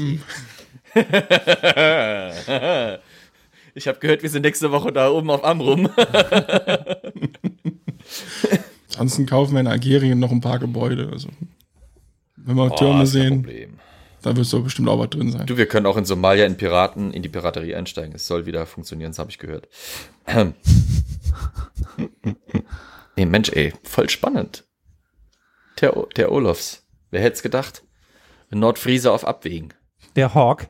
Der Hawk. Der Hawk, ja, nicht? Ja, ne? Ich sag's dir, der Hawk, der ist ganz schön rumgekommen, ne? Jetzt Ja, kriegen, kriegen wir wieder. Ärger mit unserem Wissen über. Ne? Mit allen fünf Leuten, die in Nordfriesland leben und uns zuhören. Ah, das würde mich jetzt allerdings wirklich mal interessieren. Haben wir denn eigentlich HörerInnen oder ZuschauerInnen äh, da irgendwo in Nord Nordfriesland? Gib mal Bescheid, da, ne? genau Gib mal ein machen wir das. Signal. Wir provozieren für äh, Rückmeldung. Ja. Ja, das Was? ist einfach, ne? Wir doch nicht. Okay, an Rückmeldung können wir uns eigentlich jetzt nicht äh, beklagen. Also da haben wir ja genug eigentlich. Also was heißt genug? Ist nie genug. Aber da wären wir gleich beim Thema Rückmeldung. Ja. Stimmt. Also äh, Olli, ich fand es ein klasse, spannendes Thema, extrem interessant. Bitte verzeih, dass wir so so unhöflich und und äh, immer wieder dazwischen gesprungen sind und so. Du kennst uns ja, weißt du. Aber das macht's ja dann auch manchmal interessant, die Stories auch drumherum. Wer genau macht da was? Würde ich das wissen? Was das Betonung ist? liegt auf manchmal, ne? Ja, ja. Ich habe applaudiert. Ach so, du hast Deswegen habe ich mich verneigt, aber auch das hast du nicht gesehen. Oh, guck mal, Carpantado im Chat applaudiert ja auch gleich äh, Danke, danke. neunmal, achtmal. Das war achtmal. So, ja, also tolle Sache, tolle Sache. Mensch, wir werden langsam hier zur, zum Piraten-Podcast. Äh, Podcast. Das war ja auch echt. Zufall. Beziehungsweise, naja, nee, eigentlich, eigentlich ist es ja nicht. Die gute Victoria ist für mich eingesprungen und hatte ein ähnliches Thema. Ich fand es direkt sehr interessant. Das war echt Die gut. ist sofort, sofort das Herz in die Hose gerutscht. So, äh, mein Thema fliegt weg. Aber da ging es ja mehr Richtung Osten. Willkommen zu auch Historia. Piraticalis. Genau. Ja. Der Geschichtspodcast. mein Gott. Ja, gut, ne? Dann würde ich sagen, äh, liebe Freunde und Freundinnen, danke fürs Zuhören. Wir müssen noch ganz kurz erklären, wie ihr uns äh, Geld spenden könnt, ne? Wollt Also jetzt erst das, nicht äh, mal äh, die auf die Nee, nee, Kommentare nee, nee, eingehen? nee. Erstmal erstmal Geld, ne? Erstmal Äh, Geld. Erst, erstmal Geld. Aber wir ne? haben doch halt die dann- Schwaben. Was? Schwamm? Wie kommst du auf Schwamm? Ich, Ja, red- ich rede hier gerade Friesisch, verstehst du? Also so nordisch, ne? Also, Könntet ihr einfach beide ganz Oh, normal, bitte? also wir machen es ganz einfach, ne? Ich, normalerweise trinkt man ja nur einen Tee, aber wir trinken auch gern Kaffee, also ihr könnt euch das aussuchen. Da geht ihr einfach auf co-fi.com slash historia universalis. Da können wir uns da Kaffee oder Tee spendieren. Und falls euch das nicht reicht, ne, wir haben auch eine, eine, eine IBAN, ne, bei einer äh, äh, nordischen Bank, ne, da könnt ihr das Geld hinüberweisen. Und davon Gott. kaufen wir uns dann einen Kudde, ne? Und da gab es dem gute- Dave von Historia Universalis, dem Elias, könnt ihr dann Geld überweisen. Da Genau, gab's, ist auch eine neue IBAN, ein neues Konto. äh, genau, dementsprechend. neue IBAN, ja, ganz wichtig. Äh, seht, seht ihr in den Shownotes, ne, Leute? Also, falls ihr jetzt die IBAN nicht mehr wisst, checkt die nochmal in den Shownotes unten drunter. So müsst ihr runterscrollen in eurem Podcast hier Dings-App. Und da steht die. So. Und wir legen Das noch ein. Seelachsfilet oben drauf und noch ein Pfund Aale. Ich muss verrückt sein. Genau. Und noch eine frische Butter, wenn es sein muss. Jawohl, wenn es sein muss, halt auch noch. Jawohl. Und ein paar Krabben kommen auch noch dazu. Ja, Krabben herrlich. sind gut, ja. Krabben sind Krabben, jawohl. Könnt ihr schön poolen. Ach, hey, Poolen in hey, Polen. hey, hey. So, äh, genau. Lieber Elias, du wolltest nochmal auf Kommentare eingehen. Äh, ja, äh, gab ja da so zwei, zig. Äh, Moment. es war, also ich hatte ja so ein bisschen Angst bei ähm, meiner Afghanistan-Folge, die wir Ja. jetzt ja äh, auch im Feed mal rausgehauen haben, nachdem im Stream die in eine andere Reihenfolge kam, dass die etwas erschlagend sein würde. Aber wir haben erstaunlich viel positives Feedback bekommen. Ja, um genau zu sein, zwei, nicht? nein, nein, also es war schon Auch die Ähm, Downloadzahlen drei. sprechen ihre drei. eigene Sprache. Ah, Oh, drei. Oh, Hammer. Das ist für unsere Verhältnisse ist auch ganz schön viel. Ja, das ist viel, da hast recht. Also, jetzt habe ich gerade ein bisschen bayerisch gesprochen, Entschuldigung. Ähm, ja, es ist ein Normal, Leibwand, Mann. das, äh. Das soll schon mal vorkommen, dass sich einer auf die friesischen Inseln verirrt, nicht wahr? Ich meine, was Genau. ist das schon von den Voralpen zu den friesischen Inseln? Ist alles flach. wenn Sie von Passt der schon. Frieslandinsel Richtung München Hauptbahnhof dann Ja. Können Sie quasi direkt bei uns einsteigen. direkt bei uns. okay, also, genau, entschuldige Elias. Afghanistan, Kommentare. Folge. Äh, genau, dass ähm, da doch dann viel positives Feedback, also für uns viel kam, äh, dass dann doch, ähm, das hat mich gefreut, wollte ich hier nochmal an der Stelle ausdrücken, Ging mir weil auch so. ich eben doch Angst hatte, dass das zu viel Namen, zu viel Infos, zu viel, Mhm. zu viel einfach war. Ja. Und auch da wird dann irgendwann demnächst weitergehen. Was wir auch, Äh, Nur ganz kurz zu der Afghanistan-Folge. Also es Mhm. gibt ja mitunter vielleicht HörerInnen, die das jetzt hier echt nur als Audio-Podcast hören. ja, Wenn ihr das Ganze ein bisschen verbildlicht haben möchtet, was äh, Elias in der Afghanistan-Folge erzählt, empfiehlt es sich da nochmal bei YouTube bei uns vorbeizuschauen und da die Folge rauszusuchen, weil dann seht ihr diesen Twitch-Stream und seht vor allem auch diese Landkarte, über die gesprochen wird und dann schiebt ja Elias Pfeile und Punkte durch die Gegend und so. Vielleicht Punkte. ist es dann sogar noch etwas schlüssiger. Ich fand es übrigens wieder mal spannend, dass wenige Tage nach unserer Folge ich auf YouTube eine Be- Benachrichtigung bekommen habe, dass Mark Felton, sehr berühmter, berüchtigter Historiker äh, zum Zweiten Weltkrieg etc., eine Folge über die afghanische, über, über die afghanische Armee der Neuzeit, die sogenannten Preußen des Orients, rausgebracht hat. Also Ach, das Zufall? heißt, Felton Ich glaube unseren nicht. Podcast. ja, Traumvorstellung. Aber naja. Okay. Dann, wo wir bei YouTube sind, haben wir dort auch äh, einige Kommentare bekommen. Und äh, da auch vielleicht explizit äh, Lob an dich, Flo. Dass, äh, ja, äh, du wurdest gelobt. In der Oh, wow. Eldi-Folge Part 5, also über die Pest, dass du ähm, immer mal wieder nachfragst und äh, den einen oder anderen Punkt beisteuerst. Das äh, wird sehr positiv hervorgehoben. Gott sei Dank, meine Ahnungslosigkeit in vielen Punkten ist mal für was gut. ja, freut mich, unheimlich. Äh, äh, es geht bei diesem Thema oder bei uns immer um Fragen. Deswegen finde ich eigentlich auch Twitch hat ein Mods, Mods-Potenzial, weil äh, da kann man theoretisch auch mal zwischenfragen, wenn man im Chat äh, sich meldet. Das äh, ist Geschichte. Geschichte ist Fragen. Punkt um. Genau. Warum zum Geier? Wie zum Geier? Wer zum Geier? Geiermeier. Hier wurde der Meier zum Geier. Aber dann gibt es noch äh, auf dem Discord-Server eine kurze Frage Oh, ja, von stimmt. Ja.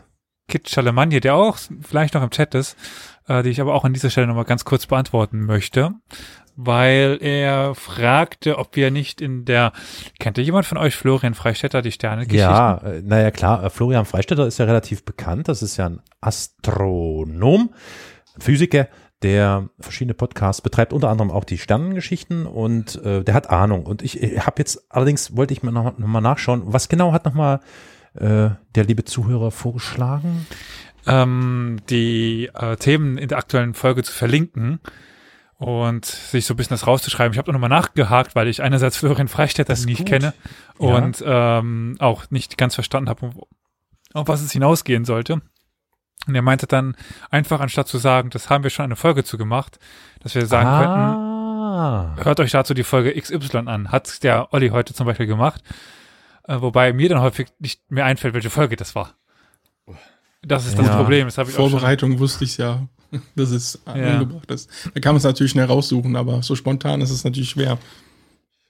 Bei inzwischen über Aber ja, 170. Nur mal als, nur mal als Maßstab. Elias und ich haben uns letztens in Real Life gesehen und haben festgestellt, wir müssen uns langsam Gedanken über die 200er Jubiläumsfolge machen.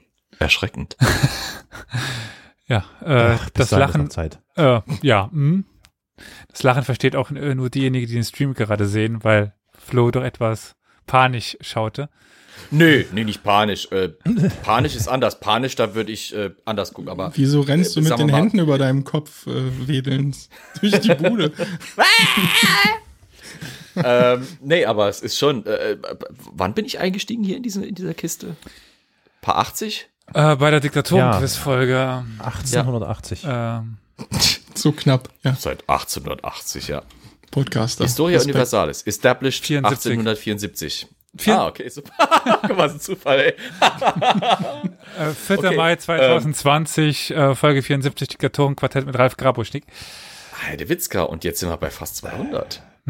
F- Freunde, können wir noch mal ganz kurz Ja. auf den Kit zurückkommen, auf den Vorschlag Ja. von Kit Charlemagne. Von Kid Charlemagne, yes. Ja, äh, Sch- Charlemagne. Ähm, ich finde den Vorschlag gar nicht schlecht, äh, zumal er ja so nett ist und tatsächlich anbietet, dass er das nochmal durchhören würde und entsprechend notieren würde, welchen, welche Folgen wo, ihr wisst schon, äh, erwähnt werden. Damit wir es verlinken können. ja- Und, das- ah, jetzt habe ich es ja verstanden. Oh, Das ist ja eine Schweine, das ist ja eine Schweinearbeit, Kit. Also, Mhm. ich weiß nicht, ich weiß nicht. Also, ganz im Ernst, da wäre mir lieber, Kit, statt jetzt so viel Zeit aufzuwenden, die du da quasi bräuchtest für, ne? Überweist es einfach ein bisschen Geld und dann ist gut. Kleiner Scherz. Kleiner Scherz. Nein, nein, nein. Also so. ich, ja, Turbokapitalismus. Nee, ich finde die Idee tatsächlich Vor allem nicht der schlecht. Typ, der im Kommunismus groß geworden ist, kommt uns jetzt mit den kapitalistischen Vorschlägen hier. Caro, ja, reiß dich zusammen. Hallo, logisch. Ich, Du kommst aus dem real existierenden Sozialismus. ich, ich komme aus Europa. Gut, Das mal jetzt Kid. mal so steht. Kid, äh, Darling, ich finde die Idee great. Wir können ja nochmal miteinander drüber nachdenken. Ich, find, ich bin dem grundsätzlich nicht abgeneigt. Gut, dann würde ich äh, das mal im Raum stehen lassen. Vielleicht Ja. findet sich noch der ein oder andere, der, wir könnten so ein Open, so ein offenes Dokument machen, wo man so, Ja, ja, genau, das wäre cool, ne? wo jeder, der gerade noch irgendwie alte Folgen hört, ähm, weil auch wir, Ja. Historia Demential ist, oft vergessen, was da drin passiert ist. Auf jeden Fall. Hä? Wer bist Hä? du? Wer, wer sind Sie? Ach, genau. Wo bin ich hier?